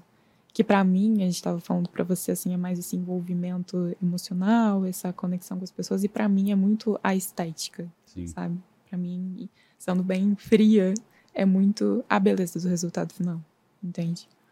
Exatamente. E pra você ter isso, não é só a pessoa indo lá e fazendo o papel dela, tem que ter um pouco mais, sabe? Pra você sair de um lugar comum e ir pra um, pra um lugar mais extraordinário, sabe? E esse é um dos meus objetivos, assim, com o passar do tempo, à- medida que a pessoa vai se estabilizando, acho que é mais fácil de trabalhar com pessoas que pensem, assim, também mais fora da caixa. Sim. Talvez esse seja o motivo também de trabalhar com as empresas gringas, né? Elas são mais abertas para uma fotografia analógica. Uhum. Já tem um, um processo lá fora que a galera já Uhum. aceita melhor, né? Exatamente. É, o simples fato de eles mandarem assim pro Brasil e ah, estou confiando em você, já é assim, nossa, um grande passo, sabe? É, acho que eles são mais profissionais e, e entendem melhor. Pelo menos essa é a minha visão. Eu acho que eles Sim. entendem melhor a visão do fotógrafo e confiam mais no trabalho do fotógrafo do que no. Brasil. E valorizam também, né? É, disso valoriza, também. exatamente. A gente teve um convidado aqui que é o Bernardo, ele trabalha na para os jogos da, do FIFA 23. Ele faz a fotografia do jogo. E, e aí ele, ele mora no Canadá e ele falou que é incrível como lá fora as pessoas valorizam muito mais o trabalho dele como fotógrafo do que valorizavam aqui quando ele fotografava esporte. Então tem ainda um, um mercado ainda que a Uhum, gente tem que processo. trabalhar, é um processo Sim. de educação do nosso mercado para valorizar. Que é bem isso que você comentou no início, sabe? De você receber um e-mail e a pessoa falar: ah, então, eu queria um trabalho de duas horas, coisa rapidinho, você vai me entregar Uhum. 400 fotos. Então, Sim, como se ela te entendesse do seu processo de trabalho exato. e já ditasse uma regra como se fosse um produtinho que você pega ali na prateleira, né? Exato. É, eu acho que assim, depende muito também do, do estágio, né, que a pessoa tá. Mas ah, o ideal seria que mesmo que a pessoa que tá começando, que ela tentasse não se desvalorizar no início. Eu sei que o início é sempre mais complicado, que você tem que fazer... Ah, tem que fazer test shoot, você tem que fazer às vezes a preço de banana, né? Tem que trabalhar por um valor assim mais condizente com a- o resultado que você está conseguindo entregar. Mas passando deste momento de aprendizado, o meu conselho para quem está na fotografia, para quem quer viver né, da, da fotografia, é que logo a pessoa encontre o seu lugar de valor, assim, e não ceder, sabe? Porque às vezes uma simples conversa como essa que eu tenho com os clientes de explicar que eu simplesmente não vou fazer digital, não vou fazer, não faço, mesmo que a pessoa queira. Até vendi minha câmera, então realmente não Olha vou. não, É, não correr o, o risco. não correu risco. Então, é uma questão de você se posicionar, sabe? Às vezes eu recebo ofertas assim bizarras, mas você tem que dizer não muito obrigada, porque se você não falar não muito obrigada, você vai ficar ali num ciclo de desvalorização e você vai prejudicando o mercado também, né? Sim. E aqui no Brasil eu sinto que isso ainda acontece muito. Bastante, com certeza. Não, em várias áreas também, assim. É, meu marido é de tecnologia. E ele fala muito que, que ele gosta de trabalhar com empresas de fora, porque geralmente quando ele vai buscar uma empresa, ele vai buscar uma empresa especialista numa área. Uhum. Então não é igual aqui no Brasil, que a gente dá o jeitinho brasileiro e que a gente faz tudo, né? A gente troca o pneu, a gente pinta o carro, a gente faz todo o processo. E lá não, lá o cara, ele faz, ele troca o pneu. Se você Uhum. quiser pintar o carro, você tem que procurar o outro cara que faz a pintura do carro. Então, Entendi. e eles são firmes nisso, né? Então Uhum. acaba que o mercado todo ajuda a educar o próprio mercado Legal. para as coisas, né? É, e, e logo tem mais qualidade, né? Também. Porque a pessoa Exatamente. faz aquilo, ela não faz um pouquinho de tudo. E ela se especializa naquela Uhum. área, né? Exato. Eu não sou um bom exemplo, porque eu sou, sou muito generalista. Eu, eu curto muito fotografia de retrato, faço muito retrato, faço muito corporativo. Mas se alguém me chama para fazer uma festa infantil, por exemplo, eu, eu faço. Eu, Mas não- porque você gosta? Eu gosto. Hum, E- Então. mas, tá mas, mas também não posto. Uhum. Você não vai ver isso no perfil mais, assim. Eu não divulgo mais, mas ainda Entendi. faço para alguns clientes antigos, assim. Uhum. Uma, uma galera que já me conhece, que eu já faço há anos, assim. Aham. Mas é legal você se posicionar. Quanto mais especialista na sua área, melhor até para você poder fazer o seu preço, né? Exatamente. É, às vezes não é fácil, né? Porque os boletos pa- batendo boletos. na porta, você pensa, ai, eu pra preciso pagar. desse, desse trabalho, mas eu acho que tem uma linha ali, sabe? Que você tem que. Tem uma linha que divide aquilo que você realmente não vai fazer, sabe? E aquilo que você pode ceder um pouquinho, eventualmente, porque também não dá pra sair dizendo não pra tudo ficar muito quadrado, sabe? Às vezes você acha que não vai ser uma boa oportunidade, mas você vai, você se desafia e, e, e dá bom. Mas realmente tem que ter esses parâmetros, né? Sim. Que você vai estabelecendo. ela, você tinha comentado uma questão que seria legal a gente conversar sobre é, referências. Uhum. Você ah, sobre sim. isso. É, então, quando eu envio, quando eu crio esse mood board para os clientes, é, tem a parte ali das referências. E no início, nossa, eu fazia uma super pesquisa de referências e mas eu fui chegando à conclusão de que tudo bem, é legal, né, você ter ali algum, algumas referências, mas às vezes o cliente espera que você vá copiar o trabalho de outra pessoa. Exatamente. Sabe? Às vezes o cliente vem com as referências, que é o trabalho inteiro, né? Pega o Instagram de um de outro fotógrafo. Tem inclusive um fotógrafo é, australiano é, muito famoso por fotografar em filme e roupa de praia. É, e às vezes os clientes me mandam simplesmente o trabalho inteiro dele, ó, a gente quer isso. E o trabalho dele realmente é, é muito muito avançado, né? Ele tá há muitos anos no mercado, ele, ele só fotografa modelo muito, muito top, locações incríveis ao redor do mundo. E aí você tem que explicar pro cliente que cada um tem o seu. Você chuva? É, eu fiquei preocupada também. Isso é trovão. Não, não, chegou um alerta da prefeitura aqui de chuva. Caraca. Desculpa, gente. A gente ouviu um trovão aqui. É, pois é, é foi, foi, estranho. Meus gatos em casa sozinhos. Ó, depois você viu alerta, pancada de chuva, cidade do Rio de Janeiro. Jesus. Caramba. Quem diria? Bom, é, espero que a gente consiga sair daqui. é, e, e, com o tempo eu fui diminuindo esse mood board, né? Colocando referências minhas, daquilo que eu já fiz, daquilo que eu gostaria de oferecer. Claro, sempre né, acabo pegando referência de outros fotógrafos, mas deixo claro ali, essa foto não é minha, que eu acho importante também. É, e é isso, a gente tem que cuidar muito para não entrar nesse lugar de é, ah, de virar, como você tinha dito antes, assim, uma, uma, uma produção, né? Uma linha de produção. Uma né? linha de produção. Ah, pega aqui, copia aqui, faz igual, e é isso. Não. Eu acho que a fotografia, por ser em filme também, por ser. Por, eu não fotografo lookbook, eu estou fotografando uma campanha, então é, é uma oportunidade para você desacelerar, para você tentar fazer algo especial, diferente, sabe? Não sair copiando. Então, mais ou menos por aí. É adorei, é adorei isso que você colocou. É, explica para o pessoal qual a diferença entre lookbook e uma campanha. Então, lookbook, inclusive isso é algo muito bom para explicar para os clientes, porque normalmente quando o cliente não tem. Já, já faz, um, faz um, um, corte, né? Desse, Prestem um atenção. Faz um corte desse. desse, desse... É um corte desse para você mandar para os seus clientes. é, por favor. Um, que às vezes, quando a marca não tem muito, é, muito orçamento, é a marca que quer otimizar, né? Quer fazer, quer usar as fotos da campanha no site. O lookbook é aquela foto feita normalmente em estúdio com uma luz artificial, padronizada, que vai respeitar as cores do produto em digital, né, normalmente. É...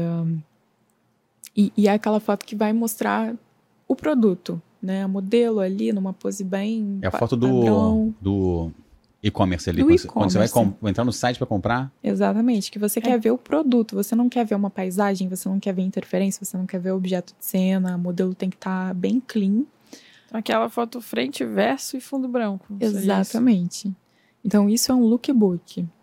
A campanha já é um, um, lugar onde a marca vai expressar o, o conceito da coleção, né? Que é algo mais, mais criativo.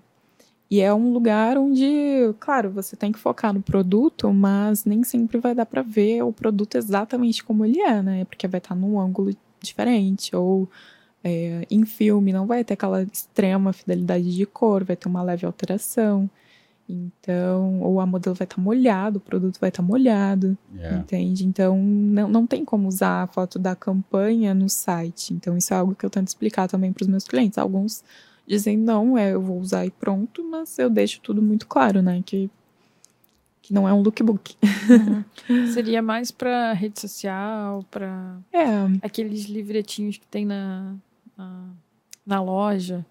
É, aí depende, né, do, de onde a marca vai querer usar. Inclusive, isso é algo que eu pergunto na, antes da contratação. Onde você vai usar? Ah, você vai usar no site, no banner, vai imprimir, porque se a marca for imprimir, eu também tenho que saber qual o tamanho dessa impressão, qual a resolução que eu tenho que entregar. Então, tem, tem várias maneiras de utilizar, né? Pode, pode virar peça publicitária de, de revista, pode ser um banner num, numa, na cidade ou, ou, na fachada da loja. assim. Exatamente. Tem, tem um, um- Só dando um exemplo assim que você falou que foi legal. Teve uma campanha que eu fiz, foi para My Place, que eu- a marca, a campanha, a- o nome da campanha. Não, o nome da coleção era Oceano. Então todas as fotos foram submersas na piscina, mas eram vestidos, eram roupas do dia a dia. Então você não vai usar na água aquela, aquela roupa. Então foram, as fotos foram todas submersas, porque para remeter ao oceano. E aí quando você entra no site, as fotos, aí é o look, é o, é o look mesmo, é modelo no fundo branco ali. Então é isso. Então na, na campanha você tem uma liberdade mais, mais criativa para vender o, o- o- Porque aí vem conceito, né? Da, da Uhum. coleção, as cores, porque é primavera, verão, outono, inverno. Mas aí na hora que vai pro site, na hora de comprar, você precisa é, enxergar o seu corpo ali na, na peça, mais ou menos isso. Exato, exatamente. É Muito legal. isso. Inclusive, esse é um tópico legal que eu até tinha notado sobre a utilização da foto, né? Que eu tenho refletido muito ultimamente sobre o trabalho todo que tem, principalmente por eu ser uma fotógrafa independente. Eu trabalho com uma equipe enxuta é, e eu tenho um grande apreço pelo resultado final. Então, às vezes dá uma dorzinha ali quando você vê que aquela sua foto vai ser usada por um ou dois meses numa telinha Nossa. né, de 1080 por 1350 pixels. Então, é, eu acho que a longo prazo, assim, um, objetivo meu é, é trabalhar em projetos, não sei como ainda, não sei se vai ser um livro ou uma revista ou algum outro formato que possa ser veiculado por mais tempo, né? Ou que tenha uma experiência impressa e física, porque eu sinto falta, assim, dessa é, de perpetuar um pouquinho mais a imagem. Isso é algo que o mundo da moda não tem, né? Sim. Porque você entregou, vão usar, vão divulgar a coleção, próxima. Ainda mais agora na era do, do fast fashion, né? Que É. tudo, a coleção dura semanas, sei lá, às vezes. Muito rápido, do- né? Exato. Mas é isso, aí, de repente vai ser um, um catálogo de, de referências, né? As tendências do, do próximo ano, sei lá, vai ser alguma coisa de. Ou, ou vai ser um, um registro, né? para registrar o que, como é que era a tendência de um ano específico, não sei, de um trabalho que você já fez. É, Alguma parada que. que ou pra- talvez al- alguma coisa assim, meio é, fashion, documental, que possa virar algum tipo de, de revistinha ou livro no Sim. futuro, sabe? Alguma coisa que fique por Que- mais tempo É. no mundo e que É. você possa ter outra experiência. Não, exatamente. Às vezes eu faço uns stories de uns dias incríveis, falo, gente, o negócio durou 24 horas, É, né? É, é, fica muito, muito descartável ali muito a- a- descartável. o Volátil. trabalho. É. É, e, e ali a foto no, no Instagram, por exemplo, que vai passando, as pessoas não vão ter, não vão se sentir tão impactadas como, por, ah, eu, eu gosto tanto quando as pessoas olham as minhas fotos no site. Olhem no Sim. site. Porque no Instagram é tão pequeno e quando você abre o computador e você vê numa tela maior, sabe? É outra experiência e você presta atenção na foto, porque ali no Instagram é muito pequeno e você vai passando e são tantas imagens, enfim. Exatamente. Uhum. A gente vai colocar o site da Clau aqui no, na descrição, tá? Obrigada. Pra- É, porque aqui vai pro YouTube, mas vai também pro, pro Spotify, então a gente coloca todos os links Legal. pra pessoa conseguir acessar e conseguir ver tudo enquanto tá conversando, ouvindo a gente, né? Você colocou aqui é, como vender seu trabalho sendo low profile, assim, Uhum. nesses tempos de TikTok, Instagram, co- como é que você trabalha isso na sua cabeça? Olha, eu acho que é mais ou menos aquilo que a gente estava falando antes, assim, é de não, não se entregar para essa tendência de você ah, de você ter que se mostrar, sendo que tudo bem, você se é, você vender a sua imagem pessoal, se você gosta de fazer isso, sabe? Eu acho ótimo. É, mas se você não se sente confortável nesse lugar, eu acho que você não tem que se colocar nesse lugar. E eu vejo muitas pessoas, clientes até, falando: ai, eu quero vender meu produto, mas eu não quero ser a cara da, da minha marca, Sim. né? E a pessoa vai lá e faz, faz vídeos, faz selfie falando. Então, eu acho que, que é tudo muito passageiro, sabe? Daqui a pouco tudo isso muda e o aplicativo talvez seja outro, e sabe? Então, é, é isso. Eu acho que as pessoas deveriam gastar mais tempo aprimorando o trabalho em si, sabe? Quem tá começando, esse esse é um conselho. É investe mais em aprimorar o trabalho e não em, em vender o trabalho, porque eu acho que é, é- se você aprimorar, a venda é uma consequência, sabe? As pessoas vão te contratar não se, por você ser bonito ou simpático, Mas se você for bonito, simpático, legal, é um plus. Mas se o seu trabalho não for bom, Sim. não, de nada adianta. Uhum. É, e ao mesmo tempo, se você for, o seu trabalho for bom e você for uma pessoa é, não tão simpática, É. pode ser que também. É, pode ser que, Exatamente. que o, o cliente queira só o, o, o resultado e não, não importa também se você for Uhum. meio, Exato. meio estrela, meio antipático, sei lá. Tem, tem de tudo. Tem de É, tudo. tá, tem Mas sem julgamentos também. Eu acho que isso é algo muito meu, sabe? Eu acho que.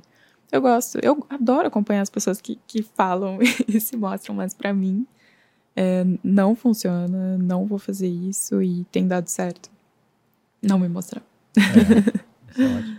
Muito legal. Quer perguntar alguma coisa? É, não, eu tô, eu tô vendo que vocês têm anotações. Eu, eu Deixa não, eu ver eu aqui não, na minha eu não queria, listinha. eu não queria. É, tô preocupada em seguir a listinha dela. Me agarrei aqui no fio. Ah, tem um outro ponto aqui que é assim, quando, quando você é independente, né, no, no meu caso, que é, que tô tentando me estabelecer no mercado, você tem que ser todas as áreas da empresa, né? Quando você leva a sério assim a ponto de nossa, quero, quero trabalhar muito, quero Quer, quer, quer, quer que eu faça essa pergunta? Posso fazer essa- pergunta? O quê? Pode fazer. Para responder? Manda ver. Então, posso falar. Não, tá. Não, porque, você, porque acabou que você leu ali e saiu Ah. falando. Eu posso fazer a pergunta para você, pra você Ah, responder. então, deixa eu te falar qual a pergunta. Na real, a pergunta não é bem uma pergunta. Fala direto. Ó, a, a pergunta é, é como lidar com o desgaste da rotina. A gente Não. vai cortar, né? isso? Não, não, vai. Ah, A gente tá. vai direto. Vai direto? pode- ah, pois, mandar. ó, então, gente, ó, eu tô achando que ia cortar e ter edição Não. e dar trabalho aqui pro, pra Desculpa, gente. Betamax. Não, Não, tá então, tranquilo. é porque não é bem uma pergunta, é um, Não, então, mas é um ponto. tópico. Isso, não, mas ficou, mas é interessante porque assim, é, você falou isso de que, o- que você, é, o cliente vai te, é, te procura e Uhum. você resolve tudo. Sim. E aí eu, a gente, eu, fiquei, eu eu já tava com essa curiosidade para entender. Você é uma, eu, eu presa, não, como é que é? Eu presa não, é, é, É, é, é isso mesmo, eu presa. Eu Eu, pre- empresa. é, você, você, você hoje em dia já tem uma equipe que trabalha com você fixa ou, ou, ou você ainda é, tá, tá sozinha e contra, contrata a galera mais por demanda? Como é que funciona isso? A maquiadora, stylist é sempre por demanda. É, outras pessoas, né? Mas normalmente eu trabalho com uma maquiadora, um stylist, tem videomaker de confiança também, quando precisa. Mas fixo mesmo eu tenho uma pessoa que fica na parte financeira e o meu assistente e stylist que, que trabalha em todos os shootings e trabalha todos os dias, meio período. Olha só. É, sentir essa necessidade, até porque é bom você ter alguém para conversar sobre a parte criativa, né? Principalmente quando você pega um trabalho assim que você tem que desenvolver toda, toda a direção de arte, então é, é bom você poder trocar uma ideia com alguém que não seja o seu cliente, né? Você ter essa. Exatamente. é, você poder afirmar as ideias. E, e, e sendo assim, né, quando você tem que lidar com todas as partes de uma empresa, o financeiro, é, é porque essa pessoa ela acaba respondendo financeiramente ali aos clientes, mas a parte financeira em si sou eu, né, de fazer os pagamentos, é, enfim, tem que fazer contrato, são muitas coisas para fazer, assim, tem, tem Emissão de- trabalho 24 Emissão de por nota 7. fiscal, vocês pagar, pagar imposto, É. essas coisas.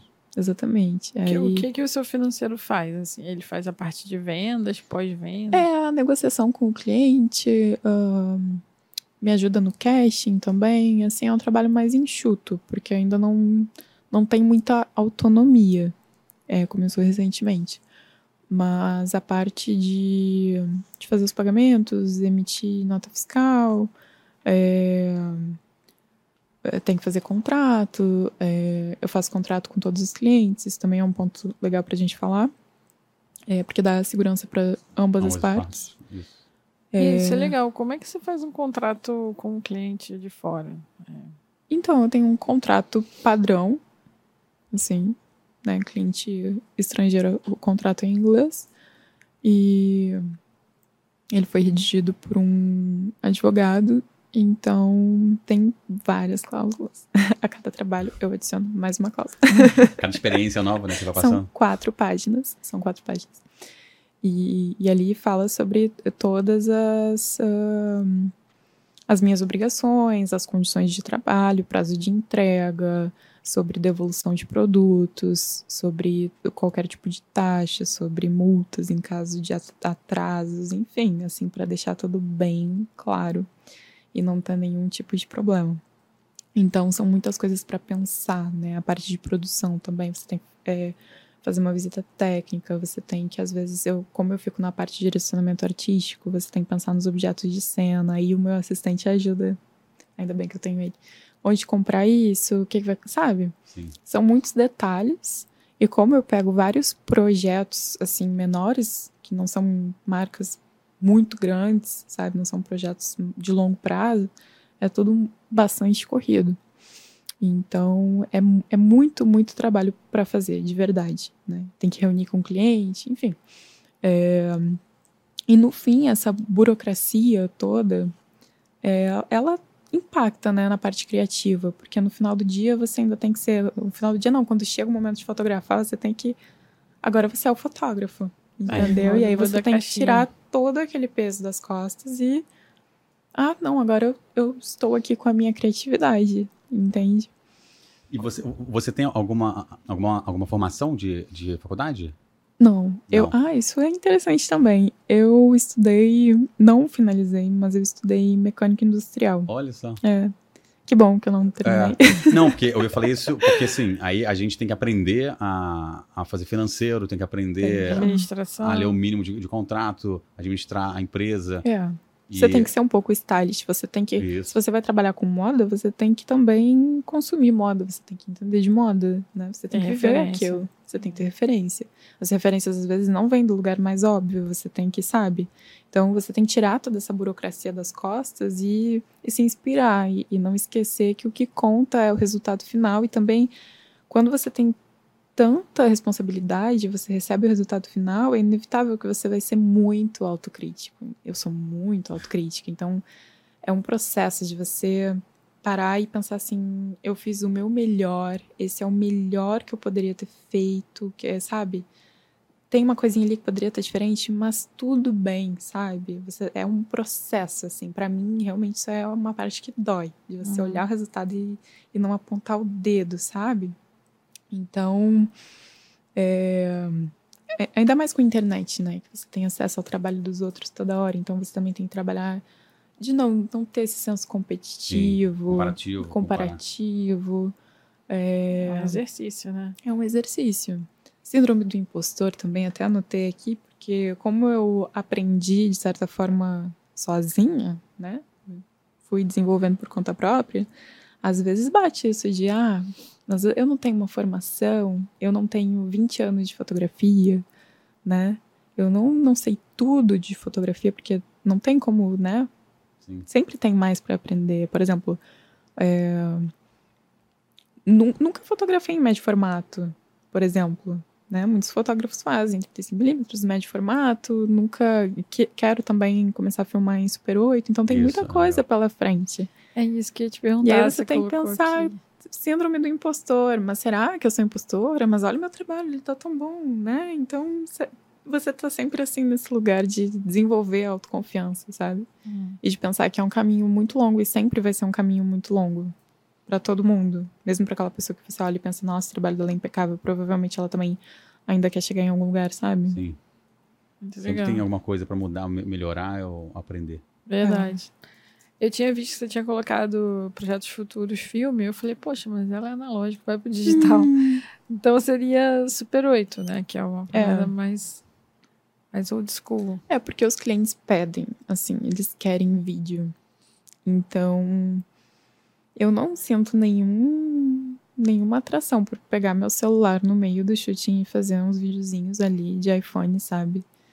É, acho que foge de todo o resto, não faz muito sentido. Então, para poder oferecer isso que eles querem, eu acho que só se fosse Super 8 mesmo, sabe? E você tem já a câmera? Já não, achou uma? É, eu tenho que fazer, eu tenho que focar nisso agora. A próxima setinha. Ah, mais uma setinha, é. É, isso é incrível. É porque é isso, ainda mais eu, a Super 8 geralmente é manual também, né? Ou não? Depende da, da, da câmera que, que você Eu confesso que eu não me aprofundei É. muito ainda, mas eu acredito que seja bem manual. Eu uso uma câmera é, analógica que aceita as minhas lentes eletrônicas, que rebobina o filme, que tem, né, consequentemente, por aceitar a lente eletrônica, ela tem autofoco, então Sim. é muito fácil. É, isso, eu- isso eu sei que é um, tema chato, mas já que você tocou no assunto, qual câmera que você usa para fotografar hoje? Então, é, eu uso uma câmera da Canon, uma 500N, e eu tenho também uma Canon 1V, que é uma câmera muito boa, é, tipo a melhor que a Canon já lançou para fotografia analógica, mas eu confesso que eu me acostumei tanto com a minha 500N, sabe? Que eu não sei, a 1V é maravilhosa, mas não é assim porque pra mim o que mais importa numa câmera é que ela seja rápida. Tudo bem, a 1V é bem mais rápida que a 500N. É, Então, em certas situações eu prefiro usar ela por conta da velocidade. Mas não pela velocidade em si, mas para poder usar uma abertura ah, maior. Sim. E. Bom, Ela é uma câmera muito cara, tipo, para uma pessoa que queira começar a investir. eu acho que é desnecessário. É. É totalmente desnecessário, porque a 500N, na verdade, todas essas assim que vieram ali perto é, dos anos 90, todas elas já vêm com essas mesmas características de aceitar as lentes eletrônicas, de ter uma velocidade ali legalzinha, tipo 2000, é, 1 por 2000, é, 4 milésimos, até essa 1V que é, vai até 8 milésimos, entendeu? Então, quando você está começando, você não precisa É, da câmera mais isso. top, mais rápida, mais tudo. E nem agora, na verdade, assim, eu sinto que ela, ela é muito boa, ela é robusta, você Uhum. sente ela é muito rápida, corpo é você bom. clica, ela, ela é muito rápida, mesmo na velocidade mais baixa, ela é muito rápida, ela tem o grip. Mas assim, você não precisa de tudo isso, sabe? Pra mim, o que mais importa é que a câmera esteja funcionando perfeitamente, que o obturador não tenha nenhum delay, que aceite minhas lentes eletrônicas, que o autofoco funcione perfeitamente, que ela seja fácil, sabe? E Tem alguma que você Rebobina no final. rebobina no final para não ter trabalho, entende? Que seja assim bem dinâmico para trabalhar. Aí Uhum. todas essas da linha é, 500N tem a acho que é a Elan, é, tem a Canon 30, Canon 5, Canon 1N, todas elas são assim muito parecidas, sabe? E também às vezes é a mesma câmera, acho que é a Canon Elan que tem um nome, acho que ela é, é ah, tem a tem uma versão dessa que eu uso, só que no Japão ela tem outro Ah, nome. é, Cada lugar tem um nome, mas é a mesma câmera. Então, mas assim, a dica para quem tá querendo comprar uma dessas câmeras é sempre comprar de uma loja que já tenha testado, é, que tenha algum tipo de garantia, mesmo que seja muito baratinho, sabe? Sim. Porque se você compra às vezes no Mercado Livre, a câmera já tá muito usada ou tá muito tempo parada e também pode ter algum problema. Então, é sempre legal evitar qualquer tipo de surpresa. Bacana. Olha. Tem um cara no sul que vende equipamento analógico. Eu não lembro o nome dele agora, mas eu vou, eu vou pesquisar ele de novo para botar Legal. aqui no link pra galera. E você falando agora, eu lembrei, tem uma, uma fotógrafa também do sul. Não sei de, de qual estado e cidade. Eu conheci ela num, num, num congresso que ela começou fazendo fotografia analógica Uhum. e ela não tinha ninguém para fotografar, ela é muito, muito tímida. Então ela fazia autorretratos com dupla exposição. E, e ela foi encontrada no Instagram é, pelo Celton Mello. E aí ele contratou ela para fazer o estilo de um filme. Olha que legal. E dali ela começou a fazer vários trabalhos de estilo, sempre com, com fotografia Uhum. analógica. Então, ela Que tem um incrível. trabalho lindo. Qual o nome dela? É Tawane, e eu não sei o sobrenome, mas, Tawane. mas eu te passo depois e Quero vou ver, colocar o fiquei link aqui pra galera ter como referência também. Super. É lindo o trabalho dela, assim. E é Mas ela, ela faz estilo do, de... É, é filme que você falou? Não, é, do- ela faz estilo do, do filme. Uhum. E, e ela também fez, nesse filme que o Celton gravou, uma personagem era fotógrafa, Olha, gente. e aí ela fez as fotos da personagem. Entendi. Que maravilha. Lindo o trabalho dela. É, não, é, é curioso, porque o, com filme, é, hoje em dia, para fazer estilo, até o, o Van, De- Van, Van, Van, Van Toen. Van Toen, é, hoje em dia, com, com, com digital na Mirrorless, a gente bota no modo, no silent mode, né, no modo silencioso, a gente não faz barulho no, durante a gravação. Sim. Mas aí no filme, no, com, com câmera de, de rolo, ela, não sei se ela usa um blimp, alguma coisa para blindar. Eu não, mas sei é uma como, outra. É, não sei como é que ela faz. Íamos descobrir. Inclusive, gostaria de entrevistá-la, mas como ela está um pouco longe, talvez se um dia ela vier ao Rio, a gente pode Legal. marcar. Mas tem um trabalho incrível também. Muito, muito lindo. Maneiro. É, eu tinha uma pergunta que está lá desde o início, quando você falou que você é, é autodidata e que você aprendeu muito rápido. É, tem uma questão do seu olhar também. E, e teve, você tem alguma referência é, de escola, de criança, de, de ter um estímulo para o olhar? Porque a, a gente sabe que a parte técnica é o mais fácil para a gente aprender, né? O olhar é que a luz, a composição, como é que você vai trabalhar isso, que eu acho que é o mais desafiador para quem está começando. Uhum. Bom, antes de ir para essa pergunta, só um adendo ainda sobre equipamentos. Que eu sei que tem muitas pessoas que fotografam em filme que são mais clássicas e preferem as câmeras uh, completamente mecânicas. Eu tive uma Nikon FM é, e eu vendi, eu me arrependi, porque apesar de ela não funcionar para o trabalho, porque não é nada dinâmico, você tem que focar manualmente, enfim, ela é toda manual. As lentes é, mecânicas têm uma textura muito maravilhosa, então, assim, essa é a minha dica. Tenham também uma lente mecânica, uma câmera antiga, assim, anos 70. É legal. Bom, sobre a pergunta é, sobre o olhar, então. Hum, eu não tenho muita referência, não, porque eu comecei a fotografar mesmo com esse meu amigo músico. E talvez fosse algo assim que eu tinha e que eu não sabia que eu tinha, sabe? E eu confesso que, tecnicamente, no quesito composição, eu não tenho muita propriedade, sabe? Eu não estudei muito isso. Não me aprofundei muito. Eu acho que eu tudo bem, ali tem alguns momentos que você tem que seguir um pouquinho a regra, mas eu acho que é legal quebrar a regra, sabe? Eu nunca fui uma pessoa muito técnica, né? Acho que agora na fotografia analógica que eu tenho que ser mais técnica por conta né, da, da precisão ali da, da exposição, mas tirando isso, eu sou zero.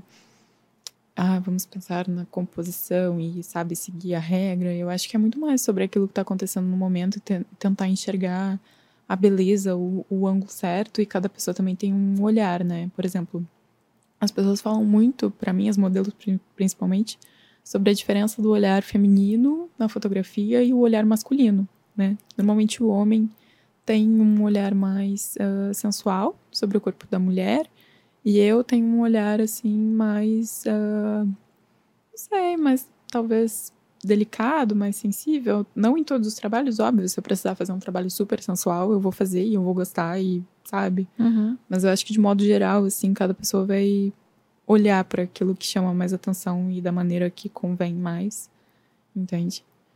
Mas assim, de referência, a única coisa que eu tenho de referência artística na minha vida é que a minha mãe desenhava, desenha muito e eu sempre gostei muito de desenhar, então talvez aí tenha desenvolvido algum tipo de olhar. Achamos sua referência. Isso é, porque é isso, né? O, o, o desenho você sai ali da, da, cabeça, você sabe os traços, sabe? É muito, muita observação. É, pode ser. É. é, você tem que observar bastante. Olha aí. Muito legal. E, e, e cinema, você gosta de, de cinema, de, de, ver, sei lá, cinema antigo? Não sei, você tem referência assim? De, de, né, nem referência, mas você tem um hum. hábito de, ficar, de ver filmes, essas coisas? Sim, eu gosto muito de filmes. Eu acho que talvez assim, um projeto a longuíssimo prazo, ou talvez nem tanto, é, é o cinema. Não sei, é algo assim que me atiça de alguma forma, sabe? Mas uh, justamente por ser algo mais, menos uh, descartável. Sim, é, algo, que tá... é algo que se perpetua, né? Eu acho isso incrível. Eu acho que é o ápice que você pode atingir no quesito imagem e storytelling, é o cinema. É realmente muito incrível. Uh, um desafio, né? Muito grande. Eu consumo bastante. Inclusive, acho que as pessoas que mais me inspiram, assim, não são nem fotógrafos, mas são os cineastas, né? Então. Quem te inspira hoje? Olha, hoje. Ou o quê? O que é? Bom. ahn, pessoas que me inspiram. Eu acho genial o trabalho do, do Pedro Almodóvar. Pra mim, ele é perfeito. Assim, direção de arte. é, ele tem toda a história dele é, com a Espanha, e ele retrata muito o cotidiano, e ele era atendente de telemarketing. E ele começou a carreira dele no cinema, assim, não tão cedo, de uma maneira autodidata. Eu gosto muito de pessoas que. é, ah, que, que tiveram que, que sair do nada, sabe? Assim, porque eu acho que as pessoas normalmente são mais originais e usam a história de vida delas como base. Esses dias eu assisti também o documentário do. ah, do estilista do Ralph Lauren, conhecem? Uhum. Então, é, o nome do documentário é, é Very. Acho que é Very Half. Acho que é. Pode ser. Ou É. Very Lauren, não lembro. Mas enfim, maravilhoso documentário. Não conhecia a vida dele, admirava a marca, mas assim, não tinha nenhum conhecimento sobre o estilista em si. E muito incrível também a maneira como ele pegou os Estados Unidos e a história de vida dele e colocou assim no, sabe, de em um lugar dentro da moda que ninguém consegue superar. Então isso pra mim é, é muito, sabe, quando você encontra pessoas assim que, que chegaram ao, ao limite do que é possível de se fazer Uhum. dentro daquilo que ela se propõe. É, Jaquemis também, que pegou a história de vida dele, a, as origens da mãe dele, inclusive o nome da marca é o nome da mãe dele.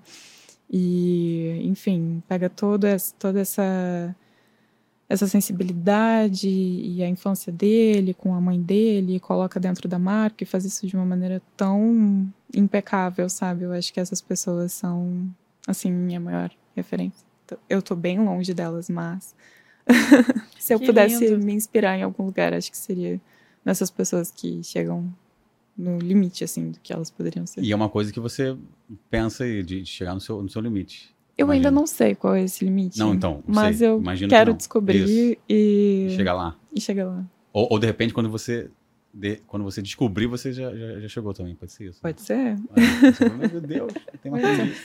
Pode Muito ser. legal. Vou falar uma coisa pra você, eu admiro muito as pessoas que são autodidatas. assim. Não é uma, uma, uma vibe minha, assim. Eu sou mais de procurar escolas e cursos, que eu gosto de interagir com O pessoas. que também é muito bom. É, mas é, é incrível, assim, o processo, né? Diferente, assim, do autodidata. Eu acho maravilhoso como que chega no, num processo e, e evolui muito sozinho, sabe? Cria o seu próprio fluxo, assim. É admirável. É desafiador. É, muito bacana. A gente já tá chegando no nosso finzinho ali. De, Oh. Viu? Passa rápido. Impressionante, Passa cara. Eu achei rápido. que. É, eu achei que. Deixa eu ver aqui É. se tem alguma coisa. Tempo. fechar, eu queria te perguntar sobre as viagens que vocês As estavam comentando ali viagens. fora. Se isso é algum projeto de trabalhar lá fora ou se só para buscar referência. Então, eu tive essa ideia no ano passado, é, porque eu nunca fui para a Europa. Essa é a primeira vez. Então, tem esse desejo pessoal, mas também tem essa vontade de, ah, de mudar os ares, né? Fotografar em, em outras locações. Então, eu decidi ir para Portugal, é, Grécia e Espanha. Vai ser uma viagem de 20 dias. Estou muito animada. Vai com a equipe? Não, não vou. Vou, vou trabalhar, mas vai ser bem enxuto, projetos pequenos. É, vou ver o que vai ser, mas quando eu voltar, a ideia é apostar muito no Brasil. É, essas referências todas que eu falei, é, um da Espanha, um da França e o outro dos Estados Unidos, todas essas pessoas têm em comum de resgatar as raízes delas, né? De, de pegar aquilo que, que tá dentro delas, na história delas e, e colocar para o mundo. E talvez o meu lugar seja realmente explorar o Brasil, que tem tudo, né? Tem tudo aqui. Tem cenários incríveis, pessoas incríveis. Né? Talvez tentar provar para o mundo esse poder que a gente tem aqui no Exatamente. Brasil. Maravilhoso. Acho que tem tudo para dar certo. Com certeza. Né? Mais uma pergunta? Quer fazer pra gente fechar? Mais uma pergunta. É... Deixa eu ver aqui. Não, agora rápido não. Agora aqui não. não- já passamos por tudo. Acho que sim. Tem, tem alguma coisa que você gostaria de deixar de dica para o pessoal? Alguma coisa, algum recadinho? Tinha anotado aqui, deixa eu ver um último tópico, que era sobre hum, o futuro da fotografia analógica. E, Ah, é. Que é muito incerto, né? É, não, é que, na verdade, isso é uma coisa interessante, né? Porque é um, é um ciclo, né? Quer dizer, um ciclo. É- é, estamos entrando no ciclo, porque vem do analógico, aí vem o digital, vem toda a história de pô, digital, tira foto, doidado, vai, deleta. É, agora volta ao analógico. E aí agora entrou um, um, um hypezinho, assim, de, de, de- da foto analógica da galera, né? De achar câmera antiga, achar filme vencido, ou até as, as, as é, descartáveis. Também a gente está passando num processo de, das cybershots, Uhum. o, o, o- a textura ali do, do flash chapadão, do, né, da, da cybershots, essas coisas. Sim. E aí, e volta o, o, filme agora, né? Tá voltando ainda mais. Quer dizer, a gente tá falando isso é, aqui no Brasil, que lá fora isso já tá. é, se manteve e voltou já tem um tempo. E aí, o, que- o que, que você acha, assim, qual o futuro do. que você vê do analógico? Eu acho que para muitas pessoas realmente é só um- uma fase, assim, um hype mesmo. Mas ah, tem muitas pessoas realmente migrando profissionalmente pro analógico. Mas é muito incerto, assim, porque os preços dos filmes sobem muito, muito, muito. Então acho que a tendência é que isso fique cada vez mais exclusivo e, e talvez escasso mesmo, né? Cada vez mais caro e, e para poucas marcas, poucas pessoas. é, e para isso é importante que, que o mercado valorize também, né? Quem fotografa em filme e, e pague o valor justo. É, mas é, é uma incerteza, a gente não sabe se vai existir, né? Filme ainda, se vão produzir daqui 20, 30 anos. Talvez não. É. Aí ferrou. Aí Então ferrou. vamos aproveitar enquanto tem. Aproveitar enquanto tem, exatamente. Última pergunta. Quantos trabalhos você consegue fazer num mês, assim, com toda essa demanda que você tem de produção, né? Porque não é Uhum. só. É, é diferente de uma, de uma empresa que te contratam só para você clicar e tratar. Uhum. É, no, no caso, você faz toda uma produção de uma agência. Sim, né? é. E aí o seu volume de trabalho é imenso, então. Olha, não, não é imenso, mas ah, atualmente o que eu consigo dentro do, do, do que eu tenho assim de braços é tipo uma campanha por semana, que já me dá um trabalho às vezes mais. ah, mas esse eu consigo fazer mais, consigo, só que para chegar nesse nível de fazer mais, ah, eu tenho que ter mais pessoas trabalhando comigo, senão fica insustentável. E na verdade eu nem penso muito em quantidade, eu acho que é mais a qualidade do cliente, sabe? Uhum. Aquilo que a gente estava falando, mais marcas que, que queiram fotografar menos produtos, investir ah, em talvez mais de uma locação, em mais de uma diária, sabe? Fazer Sim. algo mais original, talvez algo que não seja no Rio de Janeiro, que seja em outro lugar do Brasil. Então, para mim não é muito, talvez, crescer em quantidade, mas crescer em, em qualidade mesmo, né? Você, você chega a é, abordar marcas? Você faz algum, algum trabalho Faço, ativo? faço, Entendi. faço. Não As só- marcas chegam bastante, mas eu mando muitos e-mails. Principalmente para marcas gringas, né? Porque imagina, o mundo é muito grande, tem muita Sim. marca. Então, se você não, não se mostra. E eu, infelizmente, vejo muitos fotógrafos que eu admiro. André, essa é pra você.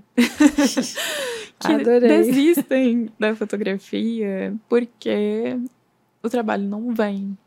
Mas assim, não é fácil. Às vezes você manda 100 e-mails e você recebe 10 respostas, e daquelas 10 respostas você vai, você vai fechar um trabalho e às vezes não vai ser no mesmo mês, talvez seja daqui seis meses. Então, não é glamuroso, Sim. Sabe? Não é glamuroso. Você tem que realmente trabalhar muito. É. É um, é um trabalho, é uma empresa, são várias áreas, né? Assim, você tem que desenvolver várias áreas. É isso, né? É o comercial ativo que vai ali, não é só a demanda que vem do, do Instagram, você falou que, que vem. Sim. Então. É, o Instagram é ótimo, assim. Ao mesmo tempo que é. Ah, né? Instagram tem todos os contras, mas só elogios. Obrigada, É. Mark. Eu achei maravilhosa a sua colocação, porque o que mais tem hoje na fotografia é uma galera que tem uma ansiedade e uma falta de resiliência Uhum. para para essa questão do tempo e do esforço do trabalho, né? Muita Sim. gente fica realmente nessa nessa falta de proatividade, Uhum. né, no ócio ali, só esperando que, que o negócio chegue E não é assim. e não corre atrás do de apresentar sua marca, Uhum. De apresentar o seu produto. Sim. E é, nossa, perfeito que você colocou. né? Obrigada, porque a galera precisa ouvir, viu? Não, não É, sou a não, única que são- fala sobre olha, isso. eu não vou mentir, eu tenho uma planilha e o meu assistente tra- está trabalhando nela essa semana, ele comemorou que ele finalizou, eram, olha, eu acho que eram mil marcas, alguma coisa assim. Você tenho. mapeou mil marcas? Sim. É, tem que ser um trabalho porque você tem que se mostrar, sabe? E não são a- marcas assim muito aleatórias, são marcas que eu realmente, sabe, que eu aprecio, que eu gostaria de verdade de trabalhar, porque também tem isso, né? Você não pode ser ali uma tem o fast fashion e tem o fast photography. Você não pode ser um, sabe, ficar tirando assim. Tem que também ter um pouco de propósito, né? Mas são marcas que eu realmente é porque o mundo é muito grande. Quando a gente fica ali numa pequena bolha, às vezes realmente bate a deprê, você dá vontade de desistir, mas, sabe, tem que pensar um pouquinho fora da caixa mesmo, tem que ir atrás. Maravilhoso. Essa pesquisa você fez na unha, assim, na mão? Uma unha? Horas de Instagram. Maravilhoso. Olha. Horas de Instagram. Incrível. É, é isso, né? O Uhum. mundo é grande, né? Cada, cada, cada cantinho, cada cidade no mundo aí tem algumas dezenas de marcas. É. É, o mercado é muito grande, sabe? Tem, ah, tem muito fotógrafo, tem muito fotógrafo, mas também tem muita oportunidade, sabe? Tem marca muito pequena, tem marca grande que vai pagar muito bem, tem de tudo. Sabe? Você tem que É.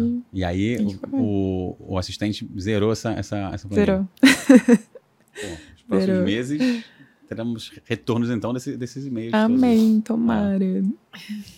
Gente, a gente tem que encerrar, porque estou extrapolando o horário aqui do, do estúdio.